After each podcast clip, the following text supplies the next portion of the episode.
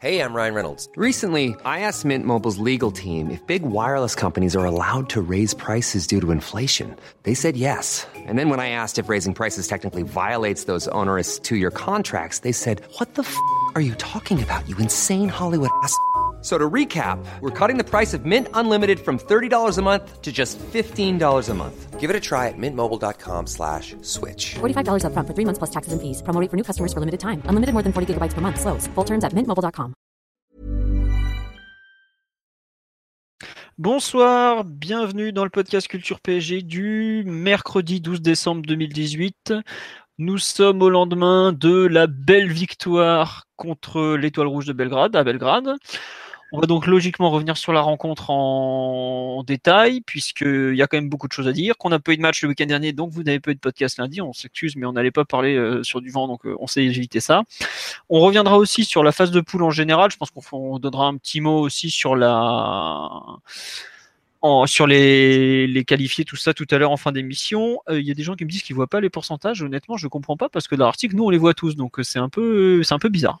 Bref, on va attaquer tout de suite sur donc, ce étoile rouge PSG. Je vois qu'il y a déjà des habitués. Il y en a qui regardent sur une télé en grand écran, mais c'est très agréable. Bonsoir à tous, tous les fidèles. au cas où Omar met sa tête, en fait. on se souviendra de la fabuleuse euh, apparition de la tête d'Omar en cours de podcast. Donc, Monsieur Martinelli est là, comme vous l'avez entendu. Salut. Euh, Omar est là aussi. Bonsoir, Omar. Salut. Et nous avons Simon qui est là normalement. Bonsoir à tous. Voilà. Euh, on va attaquer tout de suite sur le match d'hier. Donc euh, le PSG s'est imposé 4-1 à Belgrade. Je vais me charger du fameux coup du match puisque ce sera plus simple. Donc euh, début parisien de Cavani à la 9e, Neymar 40e, une réduction du score de Gobelic à la 56e et puis le, PSG qui remet deux buts en fin de rencontre, Marquinhos 74e, Mbappé 92e pour une victoire 4-1 qui est quand même assez logique je dirais, puisque le PSG a eu de très loin le plus d'occasions. Le PSG a globalement eu le match à sa main durant peut-être pas toute la rencontre, mais une bonne partie quand même. Enfin, on reparlera, je pense, du, temps faible du début de seconde période, mais globalement, euh, le plus Thomas Tuchel avait dit dans l'avant-match qu'il fallait marquer en premier, ce qui était euh, le plus important dans ce genre de rencontre. C'est effectivement ce que le PSG a su faire. Très bon début. Ça enchaîne bien. On met le 2-0 et c'est dommage qu'on rate le 3-0 juste avant la pause. Ensuite, on tremble un peu et puis on, reprend la main mise sur la durée malgré tout parce que bon, l'étoile rouge finit complètement rincée. Ils ont quand même couru 7 km de plus que les Parisiens pour vous donner un ordre d'idée. Euh, et puis bah voilà, une victoire logique, une qualification euh, acquise en terminant même premier de la poule grâce au comment ça s'appelle au, jeu des confrontations directes et autres avec le Napoli qui finit à la porte finalement. Donc bah voilà, euh, c'est euh, finalement un match qui était compliqué et qui finalement s'est bien déroulé puisque euh, y a une belle victoire au bout avec une prestation qui est quand même une nouvelle fois plutôt aboutie en Ligue des Champions. Donc mission accomplie. tout va tout va bien en tout cas. Mathieu, Omar, si vous voulez rajouter quelque chose? Bah, bien résumé, Philo. Hein. On a surtout l'importance de, marquer le premier but parce qu'après, on a pu, on a pu vraiment faire ce qu'on ce devait faire dans un match où on nous promettait une ambiance vraiment euh, importante, des supporters qui poussent et une équipe en face qui allait être euh, agressive et, tenter son va-tout sur quelques coups un peu isolés. C'est-à-dire qu'il fallait contrôler le match et c'est ce que Paris a très bien fait euh, à partir du but et même avant le but, mais encore plus avec le, le, le score en sa faveur, avec une possession assez, assez large, très sécurisé, très peu de comptes subis et qui se passait dans le camp adverse. Donc, euh, au final, tu as été très peu mis en danger sur la première mi-temps, une mi-temps que tu as donc complètement contrôlé, et donc ça a empêché l'adversaire de mettre le rythme qu'ils auraient souhaité, de mettre l'agressivité qu'ils auraient souhaité, et de mettre tout le public euh, dans leur, dans leur poche, on va dire, et, et avec eux pour pousser. Ça a été plus le cas euh, sur la dizaine de minutes, on va dire, la quinzaine de minutes, en début de deuxième période on reviendra un peu sur les raisons, mais je pense qu'on a, manqué un peu de, précision, de clarté sur le plan technique. On a perdu des ballons faciles, je pense notamment sur, le but. Ballon facile et trop tôt aussi dans la construction. Ça a donné des munitions à, Belgrade, qui a bien poussé, qui a fini par marquer. Et petit à petit, une équipe de la qualité de Belgrade, ils ne peuvent pas faire un temps fort comme ça sur 45 minutes ou, sur des distances, enfin sur des durées très longues. Et donc à la fin, ça s'est un peu, ça s'est à nouveau rééquilibré en faveur du PSG qui a pu marquer le troisième, qui, était le but libérateur, et enfin le quatrième. Mais c'est vrai qu'au final, une première place, une qualification, une première place. Et on a été suffisamment inquiet après le, troisième match face à Naples et on a suffisamment dramatisé un peu les enjeux avant le, match décisif face à Liverpool pour ne pas faire la fine bouche après une victoire comme ça au Maracana où ni Liverpool ni, Naples n'avaient marqué, ni, pour faire la fine bouche sur cette première place qui est, qui cruciale pour la, pour la suite de la saison et pour même l'avenir à court terme du PSG parce que les enjeux économiques, les enjeux en termes d'image étaient, capitaux. Et donc le PSG s'en est vraiment très très bien tiré au sein d'un.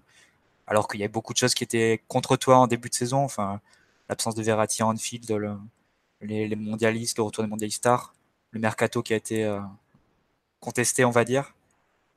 Euh, et puis tu affronté deux équipes, Napoli, Liverpool, qui, euh, étaient prêtes, qui, avaient, qui travaillaient depuis longtemps, enfin qui travaillaient ensemble depuis, depuis assez longtemps. Et donc tu finis premier, donc vraiment ne pas minimiser cette, performance. Et autant les dernières années, on avait la sensation d'arriver en huitième de façon normale et automatique. Et au fond, on comptait les performances du PSG à partir de huitième. Si on allait en, 8, en, quart, si on allait en demi.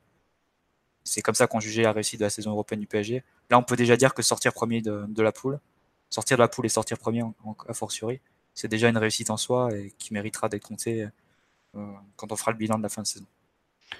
Très bien. Écoute, euh, t'as pas as parlé un peu de, de tout aussi. non, non, mais, non, non, mais c'est intéressant parce qu'effectivement on, est tous on est obligé de lier ce match à la qualification et au contexte général je trouve parce que le PSG venait chercher à Belgrade euh, une victoire mais c'est un peu plus que ça malgré tout et puis comme tu le dis c'est la première fois qu'on va chercher à la sixième journée une qualification pratiquement quoi jusque là de mémoire en 2000 euh, je crois c'est 2013 ou 2014 je sais plus on est qualifié à la quatrième journée par exemple donc il y a eu des, des fois où ça a été réglé très vite là, la sixième journée.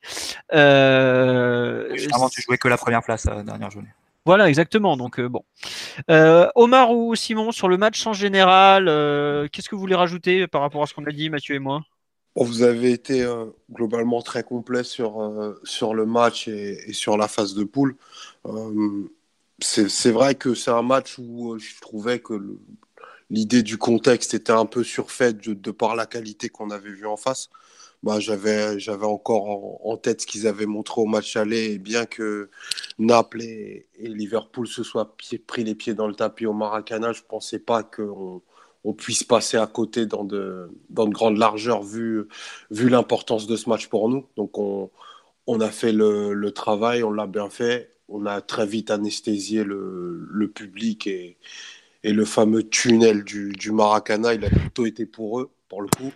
Et euh, c'est un match globalement très sérieux qui augure euh, plutôt de belles choses parce que ça, ça boucle une, une bonne séquence, une séquence où je trouve que, que l'entraîneur a vraiment repris la main sur, euh, sur son effectif et qu'il y a une espèce d'unité de pensée qui n'était pas forcément très marquée et, et qui laissait même pas euh, présager de ça à la mi-temps du, du match aller contre Naples, par exemple. Et euh, maintenant, bah, on, va attendre avec beaucoup d'appétit, je dirais, les, huitièmes et les prochaines échéances pour voir bah, jusqu'où ce, groupe sera capable d'aller en, ayant des leaders euh, très affirmés, euh, en tout cas beaucoup plus que c'était le cas il y a quelques semaines. Ah oui, il y a une transformation qui est quand même assez folle. On, va en parler, je pense, un peu tout au long du, du podcast. Euh, juste petit tour sur live, on nous dit, euh, j'ai vu un truc, c'était oui, un match bizarre et stressant, très sérieux mais peu dangereux au final en première mi-temps. Euh, honnêtement, on a pas mal d'occasions en première mi-temps. Si l'arbitre est un peu plus tatillon, euh, tu peux finir avec 3, t'as 3, 4 grosses occasions franches, plus un ou deux penalties douteux. Euh, c'est énorme hein, pour un match, enfin c'est énorme. Pour un match extérieur sous tension et autres, face à une équipe qui globalement euh, avait su à peu près tenir euh, plus de mal à finir les matchs qu'autre chose, c'est pas, c'est pas négligeable, je trouve quand même. Et ensuite, on nous parle des 15 premières minutes de Neymar, mais je pense qu'on va en revenir dans les performances individuelles parce que ça a été un joueur tellement marquant, voilà. Et au final, on nous dit finir premier de ce groupe est un très bon bilan. Est-ce qu'on n'en a pas trop fait, trop analysé par le prisme des moyens injectés par QSI, pas suffisamment pris en compte le contexte? Bah, C'est surtout que, enfin, je me permets de répondre à cette question, c'est plus en fait le fait que euh, on a pris euh, les matchs les uns après les autres. Et c'est vrai que les, le premier match contre Liverpool est franchement pas bon. Bon, le deuxième contre l'Étoile Rouge est, géré comme toutes les petites rencontres de Ligue 1 quand le PSG se met au niveau. Mais la, troisième contre le Napoli, c'est peut-être euh, c'est peut-être celle-là la plus la plus inquiétante dans le sens où euh, il y a y avait quand même euh, on passe vraiment pas loin de, prendre un but qui aurait fait enfin on passe vraiment pas loin d'une défaite par contre qui aurait vraiment qui nous aurait mis en très très grande difficulté quoi. Donc c'était impossible de, de, de, passer à côté des, des, 50 premières minutes qu'on a fait contre le, le Napoli au parc. C'était effroyable. On s'est fait promener. Enfin, Surtout que contrairement à Liverpool, ça arrivait après deux, deux mois de travail. Donc mm. là, tu pouvais faire un premier bilan d'étape qui n'était pas forcément positif. Et comme tu l'as dit, Omar, la suite, ça s'est vraiment bien repris par la suite, mais on, y reviendra largement. Ok. Euh, Simon, tu veux rajouter quelque chose sur le match en général ou je, te, vais être très très bref. on, peut, on peut juste dire que déjà d'un point de vue du résultat comptable, c'est très positif et aussi un petit miracle qu'on se retrouve euh, premier du groupe, donc c'est très bien. Et puis surtout, ça confirme une phase de progression qu'on a entamée depuis quelques temps, où le PSG peut jouer et bien jouer pendant presque toute la durée d'un match, surtout en entamant bien la rencontre, ce qui nous faisait vraiment défaut en début de saison. Euh, puis on a super bien géré le contexte aussi. Euh, je tiens à rappeler qu'avant le match, on se disait qu'on allait arriver dans un espèce de, de roudourou serbe sans Neymar. Et puis au final, on a super bien joué, on a, on a vraiment bien géré la rencontre et, et l'issue est très positive et c'est vraiment tout le club qui en sort grandi de cette phase de poule. Très bien, écoute, ce sera la conclusion sur l'aspect général. On va attaquer la, la partie un peu analyse euh, collective, comme d'habitude.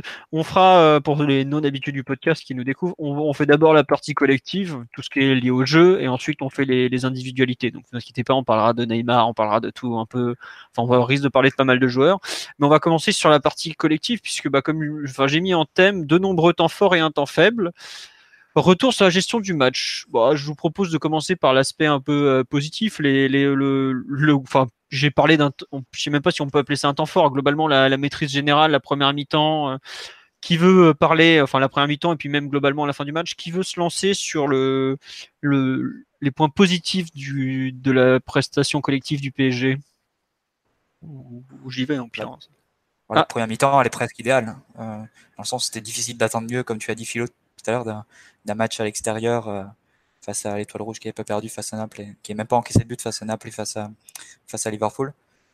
Là, je ne sais pas si on peut dire que c'était une surprise ou pas que, que Tourelle aligne la même équipe qui a, joué face à Liverpool. Ça peut être une surprise dans le sens où, évidemment, l'Étoile Rouge n'a rien à voir en, termes de contenu tactique euh, par rapport à Liverpool. Donc, euh, ce qui semblait être un plan d'adaptation assez ponctuel face à Liverpool, l'histoire de Marquinhos, du double rôle de Marquinhos, etc. Bon, on l'avait détaillé on n'imaginait pas forcément que ça puisse être reproduit face à, face à l'étoile rouge.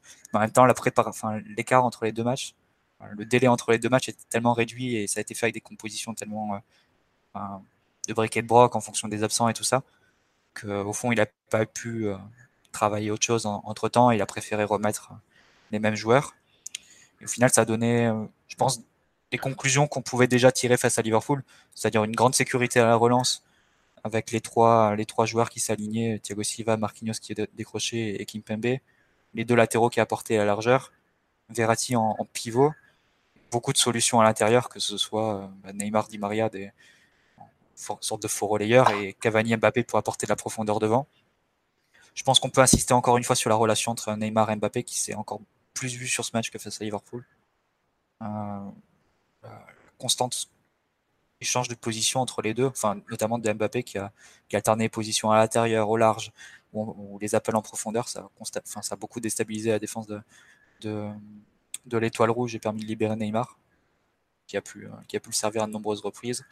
Verratti très à l'aise aussi avec des, solutions intérieures comme, comme Neymar et, et Di Maria. Donc euh, oui, au final, ça a été, ça a été une temps très très bien maîtrisé. Euh, une large possession et des comptes qui étaient euh, des contre-attaques adverses dont tu pouvais éventuellement te méfier, euh, qui étaient quasiment tués dans l'œuf parce que tu étais positionné dans le camp adverse, parce que tu avais tous les joueurs dans le camp adverse et que tu pouvais ensuite presser. Le paradoxe, c'est que nos actions dangereuses, c'est un peu des contre-attaques. C'est des ballons de récupération et, ensuite on attaque les espaces avec Mbappé qui, était sur le côté de Neymar et qui pouvait être lancé ainsi. Mais, mais même dans l'utilisation du ballon, c'était quand même très, très appliqué, très propre techniquement. C'est ce qui t'a permis de, contrôler le match sans trop de soucis, alors qu'on promettait euh, pas forcément l'enfer, mais un contexte plus difficile à la base. Ok. Euh, tu veux compléter ou pas? Enfin, en fait, je te coupe, mais j'ai l'impression que. Non, non, non, du tout. Bah, après, on verra. Euh, ouais, ouais, pas de souci. Omar ou Simon sur l'aspect, les, bonnes, la bonne partie, enfin les, bons points collectifs du PSG. Est-ce que vous, qu'est-ce que vous voulez rajouter? Bah, comme Mathieu l'a dit, c'est déjà ce qui semble être la confirmation d'un système Ligue des Champions, entre guillemets. Euh, à titre personnel, je pensais que la formule utilisée contre Liverpool, ce serait euh, seulement ponctuel et pour répondre à un contexte très particulier d'une équipe qui te presse haut. Et là, on voit que Tourelle reconduit la même formule tactique avec les mêmes hommes, euh, ce qui montre ça montre quand même qu'il semble croire en sa trouvaille, même pour, pour un contexte plus différent où tu dois pouvoir accumuler de la possession de manière plus importante face à un bloc bas. Et on a, ouais je me permets de te couper sur ça. Il dit, il dit quelque chose de très important hier dans la conférence de presse. J'ai pas écouté les confs. Voilà, mais en fait, il dit que ce, les, joueurs qui ont été alignés ce soir avaient gagné en fait le droit d'être de jouer puisque ils avaient euh, ils avaient été très bons contre Liverpool. Et, tu parles d'aspect tactique, je pense que c'est un point important, mais je me demande c'est aussi si t'as pas une sorte de contrat de confiance entre lui et eux quelque part. Et tu peux faire les deux, c'est pas c'est pas aussi incompatible, mais je vois. Voilà, ouais, je vois aussi ce qu'il veut dire dans le fait de créer, de, de, compter sur les hommes euh, de confiance, ouais. Tu vois, ce que la phrase c'est ils avaient mérité de jouer ce match, mais ils avaient montré toute leur qualité contre Liverpool alors qu'il y avait beaucoup de pression. Et je pense qu'il y a aussi un, côté récompense. Puis après. Euh, ouais, mais tu peux même tu peux aussi mettre les mêmes mecs en changeant la formule. Je pense que Tourelle, ça c'est pas ça qui les ferait du tout. Et on a vu qu'on avait eu la même animation offensive et la même animation défensive. Mais par exemple, tu vois, tu mets, euh, tu, si tu veux changer de système, tu as un problème au niveau de, du latéral droit. Ouais, complètement.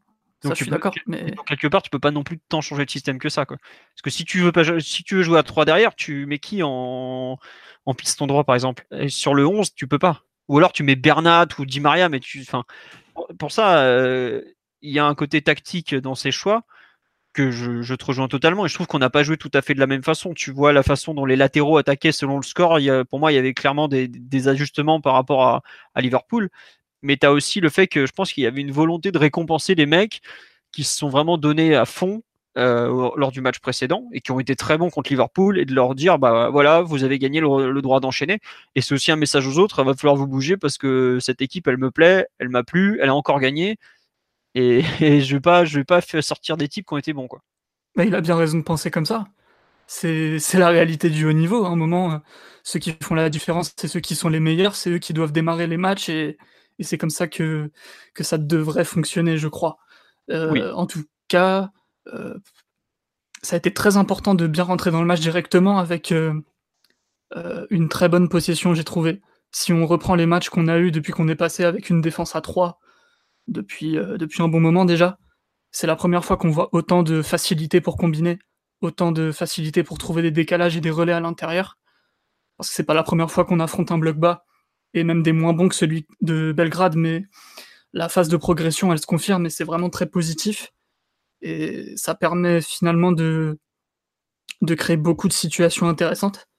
Et même si Mathieu l'a dit, on a aussi beaucoup de situations surface d'attaque rapide, mais c'est aussi parce que tu t'es débloqué le match dès le début. Et que ce soit Liverpool ou, l'Étoile Rouge, tu mets deux buts dans le premier quart d'heure. Et on sait à quel point avec le PSG, ça peut conditionner les matchs.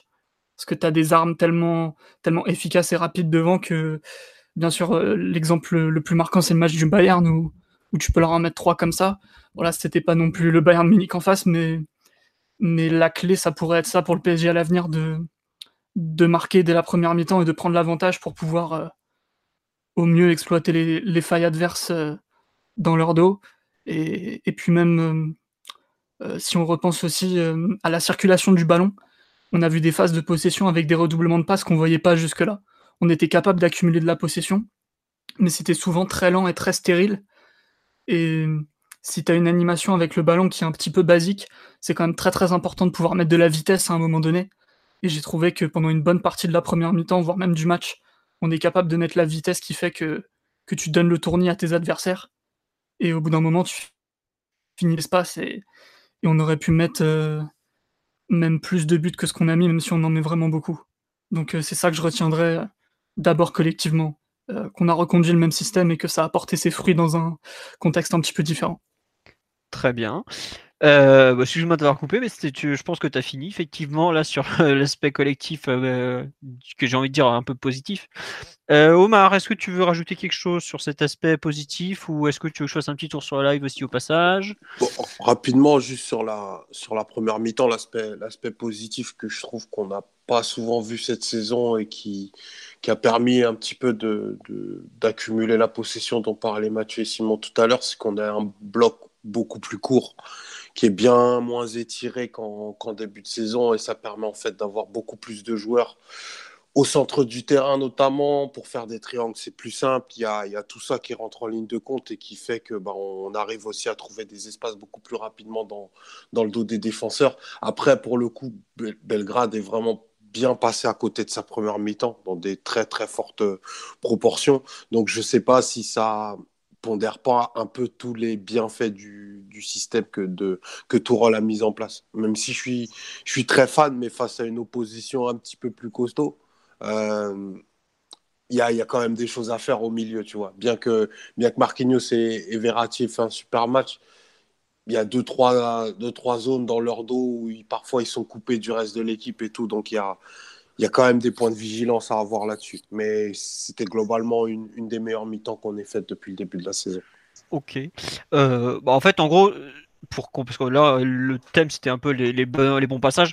Ce que je, enfin, je sais pas si vous êtes d'accord avec moi, c'est qu'en gros, à partir de la 65e, 70e, on a plus ou moins retrouvé ce qu'on avait vu en, en comment ça s'appelle, en première mi-temps, quoi. Et avec encore plus d'espace parce que Belgrade attaquait et découvrait était un peu rincé. Donc. Ah oui, c'était voilà. Donc non, mais c'est pour ça. Euh, sur, je vais faire un petit tour sur la liste. Il y a pas mal de monde, évidemment. On nous dit, je suis persuadé que c'est grâce à la Ligue 1 et les blocs bas qu'on arrive à bien gérer. Euh, oui, après, il faudra voir aussi face à des adversaires qui défendent mieux malgré tout, parce que l'étoile rouge est quand même une équipe qui ne défend pas non plus de façon excellente. Et ils ont, ils savent, euh, ils défendent beaucoup à l'énergie. On a vu au parc, ils ont quand même pris 6, ils ont pris 4 à Liverpool, 3 à Naples. Donc, c'est vrai qu'on sait gérer les blocs bas, les blocs bas, pardon, quand il y a une, qualité moindre. Euh, à voir si demain on doit jouer la Juve euh, recroquevillée dans son but ou l'Atlético, faudra vérifier si c'est toujours vrai. Mais c'est quand même une remarque à faire, c'est que depuis que sous QSI, si tu prends les, rencontres qu'on a faites euh, face au chapeau 3 et face au chapeau 4 avec des champions, je pense qu'on a, on a gagné tous les matchs sauf un match nul face à, face à Ludogorets et un match nul face à l'Ajax Amsterdam. Et tout le reste, on a à chaque fois gagné. Bon, évidemment, sauf les nuls face à Naples, c'était un peu. Il n'y a pas une. Euh, où on n'avait pas losé une fois contre l'Olympiakos? Ou un truc du genre, là? Au parc, on fait pas un 1-1 ou Anderlecht, on, Anderlecht, on fait 1-1, voilà, au parc. T'es sûr? Oui, On n'a pas gagné celui-là? Bon, alors ça fait un troisième nul, mais bon, c'était déjà, c'était déjà acquis. Mais quand tu vois par exemple la Juve qui perd à, qui perd à Berne, on est quand même assez régulier face à ce genre d'équipe euh, plus faible.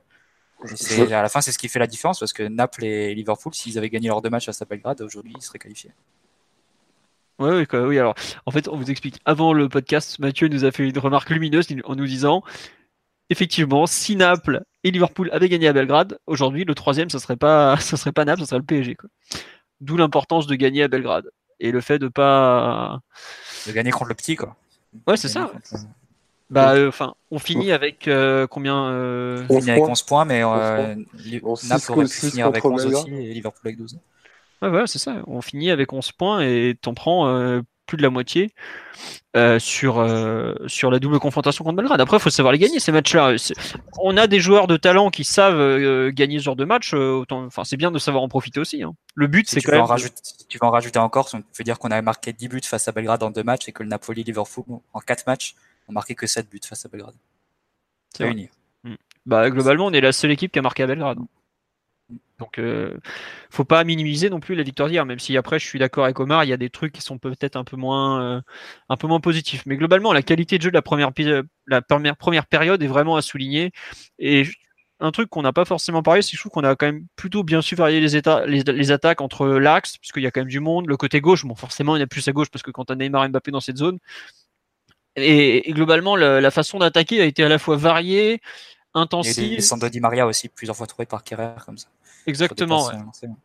Et je trouve que la, variété de, jeux proposés, la, façon de jouer euh, le, le contre-pressing a été excellent. Euh, bah, l'a souligné, d'ailleurs après le match. Il faut vraiment une, belle, belle première mi-temps. Tu vois qu'il y y a quand même une vraie classe, voire deux, trois classes d'écart entre les, les, deux équipes. Mais pour avoir vu le Liverpool à Belgrade, je peux vous dire qu'on n'avait pas l'impression de voir trois classes d'écart. Hein. donc c'est pas c'est pas négligé non plus.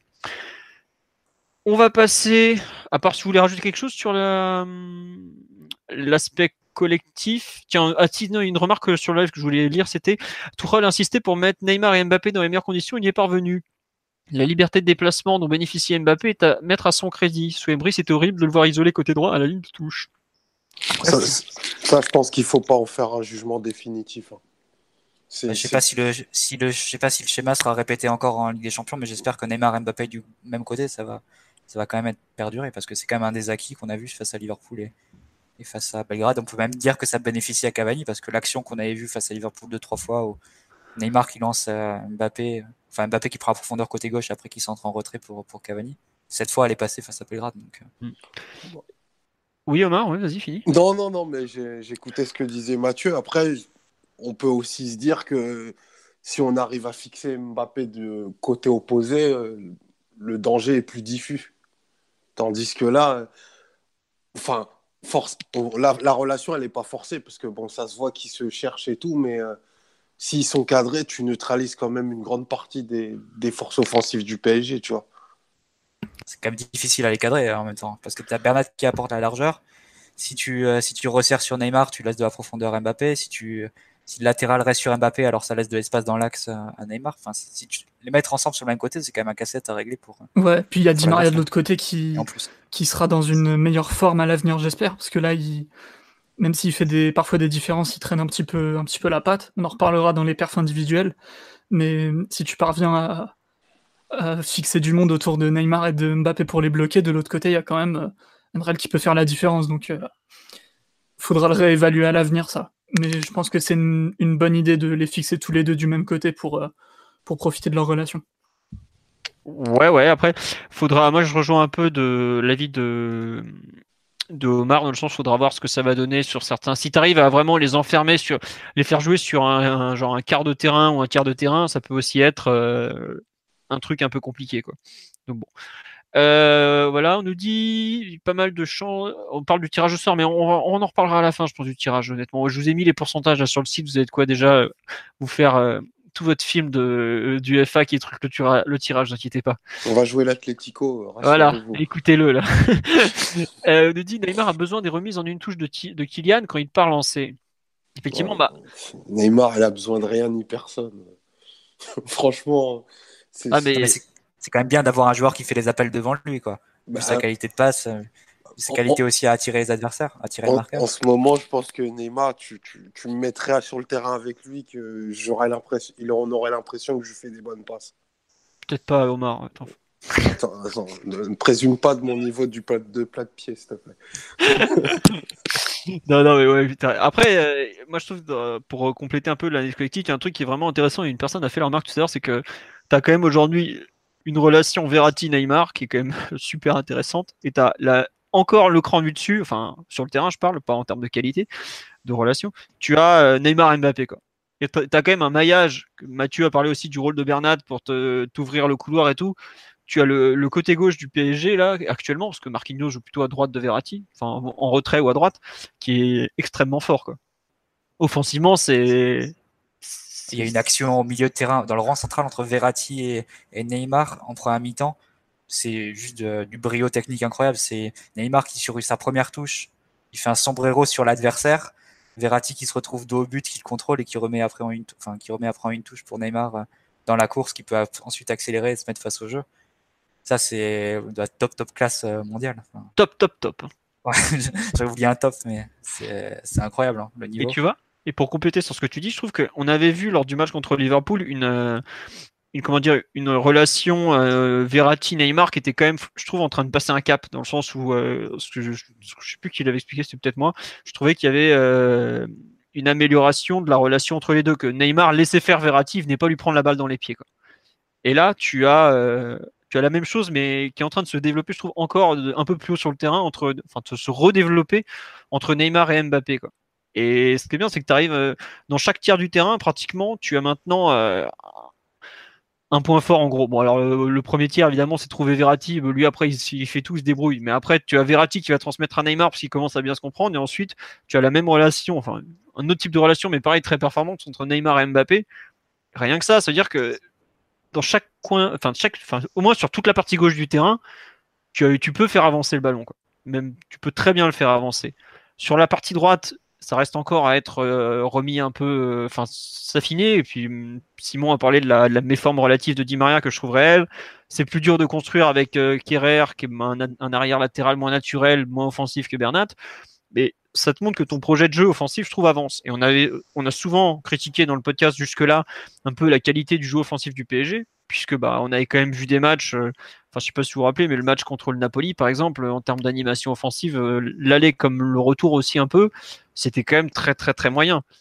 Hier, t'as pas l'impression que le PSG est dépendant que de Neymar, par exemple? Offensivement, je parle. Tu as euh, un peu tout le monde qui apporte sa pierre à l'édifice faudra voir. Ça souligne aussi la qualité du système de jeu choisi qui permet de mettre euh, les joueurs dans de meilleures conditions. Faudra voir sur la durée parce que bon, ça reste quand même que deux matchs pour l'instant et face à des adversaires. Euh, Il faut être sûr que ça sera le système choisi pour plus tard parce que pour l'instant, on est un peu euh, expectatif parce que là, c'est un peu la deuxième phase qui va s'ouvrir. Allegri dit souvent qu'il y a deux saisons dans l'une. Là, on finit la première saison et on va commencer une autre à partir de janvier. pour le coup, là, pour la première fois de la saison, Paris aura du temps pour, pour construire tactiquement. On va voir 6-7 semaines sans, sans, Ligue des Champions. Ça doit faire 8, 8 matchs, 8-9 matchs sans doute. Donc, euh, moins la pression du résultat immédiat, et Tourelle va pouvoir construire une équipe plus, plus en profondeur qu'il n'a fait jusqu'à présent, je pense. Et, puis surtout, euh, dans, dans, la séquence dont tu parles, là, qui va, qui va durer ouais, 8-9 semaines, bah, il y a très peu de chances qu'on revoie exactement le, même système et les mêmes hommes. Parce que bah, je pense, euh, comme le disait Simon tout à l'heure au préalable, bah, vu que les attentes vont pas être les mêmes et qu'il va devoir concerner un maximum de joueurs, ben, ça va faire grandir la rotation. Et puis, euh, je veux dire, jouer comme ça contre Amiens ou, n'importe quel autre adversaire, ça n'a pas forcément de sens. Donc, euh, c'est possible que, que l'on revoie ce système et les mêmes hommes qu'en février, en fin février prochain. Donc, ça fait. Je pense quand même qu'il s'il compte, compte utiliser un système différent pour les huitièmes, je pense qu'il le rodera quand même avant sur les matchs précédents même indépendamment de l'adversaire, euh, même si ça correspond pas exactement aux qualités de Dijon. Bah, que, moi, par exemple, je sais qu'on qu'il va, va, passer les 6-7 prochaines semaines à préparer le huitième, je pense. Tu vois, le, 3 février prochain, on va à Lyon. Euh, si tu mets pas un système Ligue des Champions quand tu vas à Lyon, je me demande quand tu le testes, tu vois. Ouais, ça sera l'équipe type à ce moment-là, enfin l'équipe qu'il aura en tête. Voilà. On ne sait pas encore si ça sera la même que, que, celle qui a joué face à Liverpool, parce que là, pour le coup, il aura, il aura le, le temps pour changer, pour aller plus en profondeur si, Ouais. On nous dit sur le live aussi, le système avec deux points est intéressant pour Neymar, ça lui offre des solutions de passe en profondeur et de l'espace devant lui créé par leurs appels simultanés. Il y a ça, mais je trouve qu'il y a aussi un point qui est important, c'est que ça offre à Mbappé un peu de liberté aussi. Quoi. Parce que, bah, je sais pas, enfin, on l'a vu un peu contre Strasbourg où on a joué à moitié avec deux pointes à la deuxième mi-temps. Mbappé à deux attaquants, c'est redoutable. Quoi. Parce que tu peux pas lâcher Cavani parce que, bah, voilà. Mais si tu, si tu donnes un peu d'espace à Mbappé, c'est ça devient franchement très compliqué pour, pour les attaquants. Et je trouve qu'hier, on l'a, on a vu, à mon sens, une bonne entente des trois attaquants. Je pense notamment au Cavani qui décale Neymar en faisant des passes dans le timing et tout. bon, on dira pas que ça arrive deux fois par an, mais pas loin quand même. Et la façon qu'ils ont eu de, jouer un peu tous ensemble est vraiment quelque chose de, de positif et qui est possible, enfin, qui est probablement aussi permis par le système. Donc, il y a des bons points euh, offensivement. Je trouve que ce, 4-4-2 euh, qui paraissait compliqué à mettre en place, enfin à mettre sur le terrain, donne vraiment, je trouve, euh, offensivement totalement satisfaction.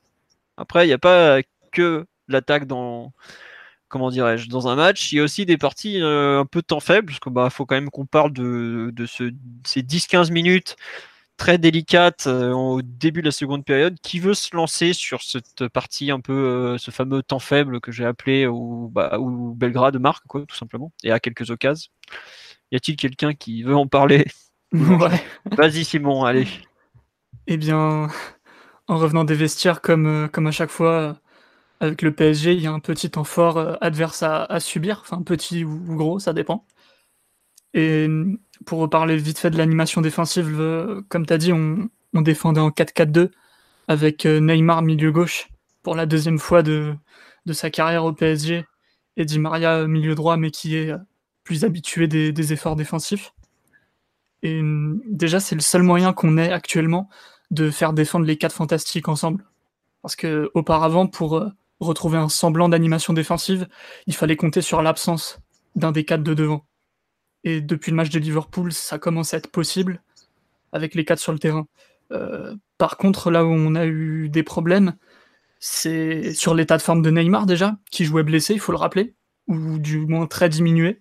Bah, euh, il, le dit à la fin du match, je crois que c'est le truc avec leur boulot, il dit ouais, euh, j'ai mal, à j'ai mal aux adducteurs. Ah, ça m'étonne pas. C'est normal. Comme je l'avais dit hier, tu passes pas en 48 heures de incertain pour jouer à 100%. C'est impossible. Euh, c'est pour ça que Neymar, il a eu un petit peu de mal dans le repli par moment, ce qui fait que quand, Belgrade passe en mode survie en mettant tous les joueurs, euh, beaucoup de joueurs vers l'avant, tu as un peu plus de mal à défendre que face à Liverpool par exemple, où les efforts étaient mieux, mieux exécutés du côté de Paris. Et puis il y a un problème Di Maria aussi de l'autre côté, un peu dans le volume de jeu, j'ai trouvé. Euh, Di Maria, il défend bien pendant une mi-temps, 50 minutes. Au-delà, il a quand même plus de mal. C'est un joueur qui a beaucoup de volume pour attaquer, pour euh, tenter des choses, mais pour accumuler les courses euh, le long de la ligne, euh, comme un gros porteur d'eau, il a un peu plus de mal quand même. C'est plus le joueur du Real, quoi. Exactement. On sent qu'il vieillit de ce point de vue-là, même s'il est encore explosif en endurance pure, c'est compliqué pour lui. je comprends pas qu'il il a été le premier à sortir, je crois, non? Mais assez tard. Non, non, c'est Verratti qui sort. Verratti. Verratti, ouais, j'aurais, j'aurais mieux compris que Di Maria sorte en premier, même si Verratti a du mal à finir les matchs aussi. Parce que parce qu'il tirait les coups de pied arrêtés, c'est pour ça. Ouais, il les tire bien en plus. Et on a aussi un je trouve que c'était vraiment le problème sur le match euh, d'hier, parce que si tu regardes, les occasions, elles viennent pas forcément d'un manque de repli de Neymar et Di Maria, qui l'ont qui l'ont fait avec une certaine discipline, j'ai trouvé.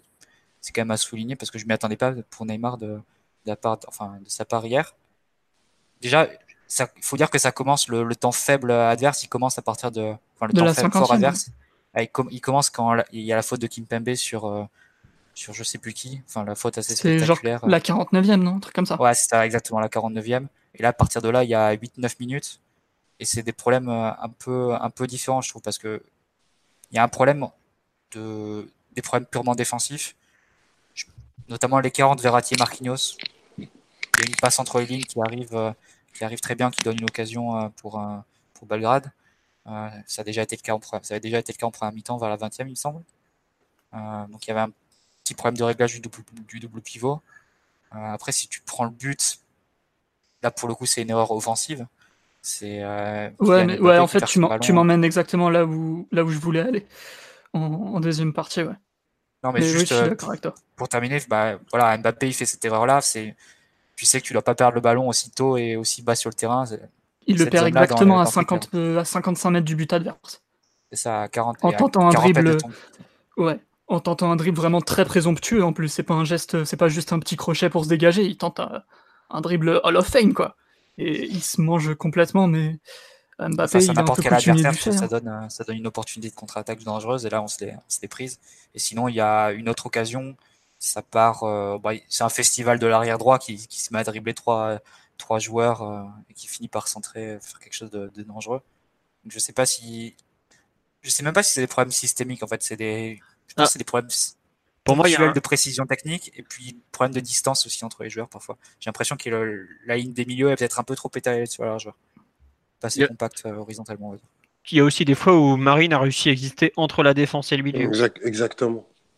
Oui, parce qu'il y avait de l'espace entre, la défense et le milieu. Il y a, a 3-4 séquences où il arrive à orienter son, son, premier contrôle directement. Tout de suite, il trouve, euh, il trouve quelqu'un dans l'espace et ça fait, ça fait danger.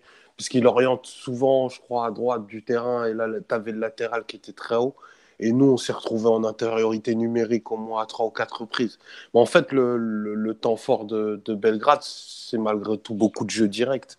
Tu vois, c'est pas, c'est pas des choses hyper construites. C'est en 3-4 passes, ils arrivent à se retrouver en, en position de, de, centre. Et après, euh, on n'est quand même pas très rassurant sur les, sur les côtés. Sans, sans nommer, euh, sans nommer qui que ce soit, parce que c'est indifféremment que ce soit à gauche ou à droite. Nomme l'espagnol si tu veux. Tu vois, non.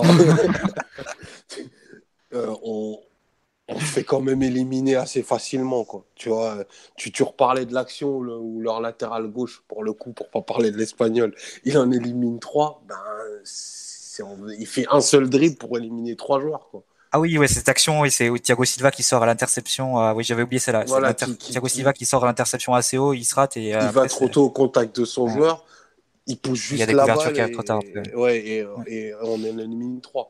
Donc ça, c'est c'est un petit peu le, manque de sérénité du, PSG parce que bah, on n'a pas forcément le contrôle et à ce moment-là, on n'arrive pas à remettre le pied sur le ballon. Et tu as une espèce de, vent de panique qui se propage sur tous les éléments défensifs de, de l'équipe et ils vont tous à tour de rôle faire une erreur sur une autre erreur sur une autre erreur. Ça a même touché Bouffon jusqu'au but. Mais bon, ça, ça, sera quelque chose à gommer, surtout si maintenant la base de, des 5-6 qui vont défendre est, est connue et que et que les offensifs bah, maintenant font les efforts. Je pense pour que donner un autre exemple de. Vas-y, vas-y. Non, vas-y, je t'en prie. non, mais juste pour donner un autre exemple du manque de précision technique à, ce moment-là, il y a un moment un ballon qui arrive à Verratti juste devant sa surface et il veut orienter vers Neymar pour ensuite partir sur le contre. C'est une transver... dire c'est une passe de 20 mètres, une passe un peu longue et il envoie direct en touche. Et donc après, forcément, tu... Belgrade est dans tes 30 mètres, a une touche et, peut repartir sur, sur une séquence de possession et ils vont l'amener sur un centre, enfin sur quelque chose comme ça. Quoi. Bah, de toute façon, pour affronter, euh, pour affronter ce genre de temps faible, soit il faut tes 10 joueurs qui défendent pareillement, avec euh, tout le monde d'engagé pour, euh, pour bloquer le maximum l'adverse, soit il faut une qualité technique vraiment très supérieure sous pression pour pouvoir remettre le pied sur le ballon et casser le rythme adverse en retrouvant de la sérénité et de la possession. Et hier, il a manqué un peu de l'un et un peu de l'autre, ce qui fait que ça amène des erreurs et au final on est même sanctionné sur, euh, sur le tir d'un mec qui sait pas tirer normalement. Donc euh, on a aussi eu, un manque de réussite euh, défensive de ce point de vue-là, avec quand même une erreur technique de Buffon qui, si on regarde bien l'action, il, a le pied gauche de vraiment trop écarté et ça l'empêche de se coucher sur le ballon, en plus d'avoir un petit problème de positionnement au premier poteau. Je t'avoue que je, je, le trouvais douteux, mais j'avais pas poussé jusqu'au fait de, d'aller revoir les, le positionnement du corps. Et bon, c'est vrai qu'il est pas. Quand tu prends image par image, en fait, il, il, se bloque le plongeon lui-même parce qu'il il écarte vraiment beaucoup trop sur la jambe gauche. Et ce qui fait que forcément, il a plus d'impulsion pour redémarrer euh, la fraction de seconde après. C'est l'arthrose, ça, Simon. Non, non, pas forcément. Rappelle-toi, ça ressemble beaucoup à un but qu'avait pris. Euh, pour ça, c'est vraiment pour le fan hystériste. C'est un but qu'avait pris Julio César face au Barça en poule en Ligue des Champions de Pedro mais de l'autre côté, côté gauche, c'est une frappe comme ça de demi-volée du plat du pied, ça finit euh, faute de main un peu et monsieur, ça fait d'un petit. Ce monsieur convoque des buts qui sont passés en novembre 2009. Donc. non, je crois que c'était en septembre 2009, il me semble. ça m'a rappelé ce but-là, c'est un, un, peu le même. pour revenir sur le, le match d'hier, parce qu'on va pas faire un historique des, des, buts un peu bizarres en premier Ça, c'est pour les fans hardcore de Champions League, ça, c'est pour ceux qui ont passé les pour ceux qui, aiment euh, la petite musique et manger des matchs. Non, on me dit sur le live une remarque que je trouve intéressante concernant un peu la gestion des temps faibles côté parisien. Les moments de flottement arrivent quand Verratti commence à baisser en régime. Un seul milieu, ça reste difficilement viable dans ces périodes-là. Ça rejoint, je trouve, un peu ce que disait, euh, je crois que c'est toi, Simon, je m'excuse si c'est pas toi, euh, la difficulté de poser le pied sur le ballon. Quoi. Et je trouve que dans ces cas-là, euh, autant Marquinhos c'est un, un, milieu de fortune d'une qualité extraordinaire, parce qu'il faut encore lui rendre hommage. Autant effectivement, quand il s'agit de tenir la balle, c'est pas non plus le, le, plus à même de la planète. Et c'est là où tu, tu, vois un peu aussi toute sa marge de progression. Quoi. Pourtant, techniquement, il a fait un match hyper propre hier.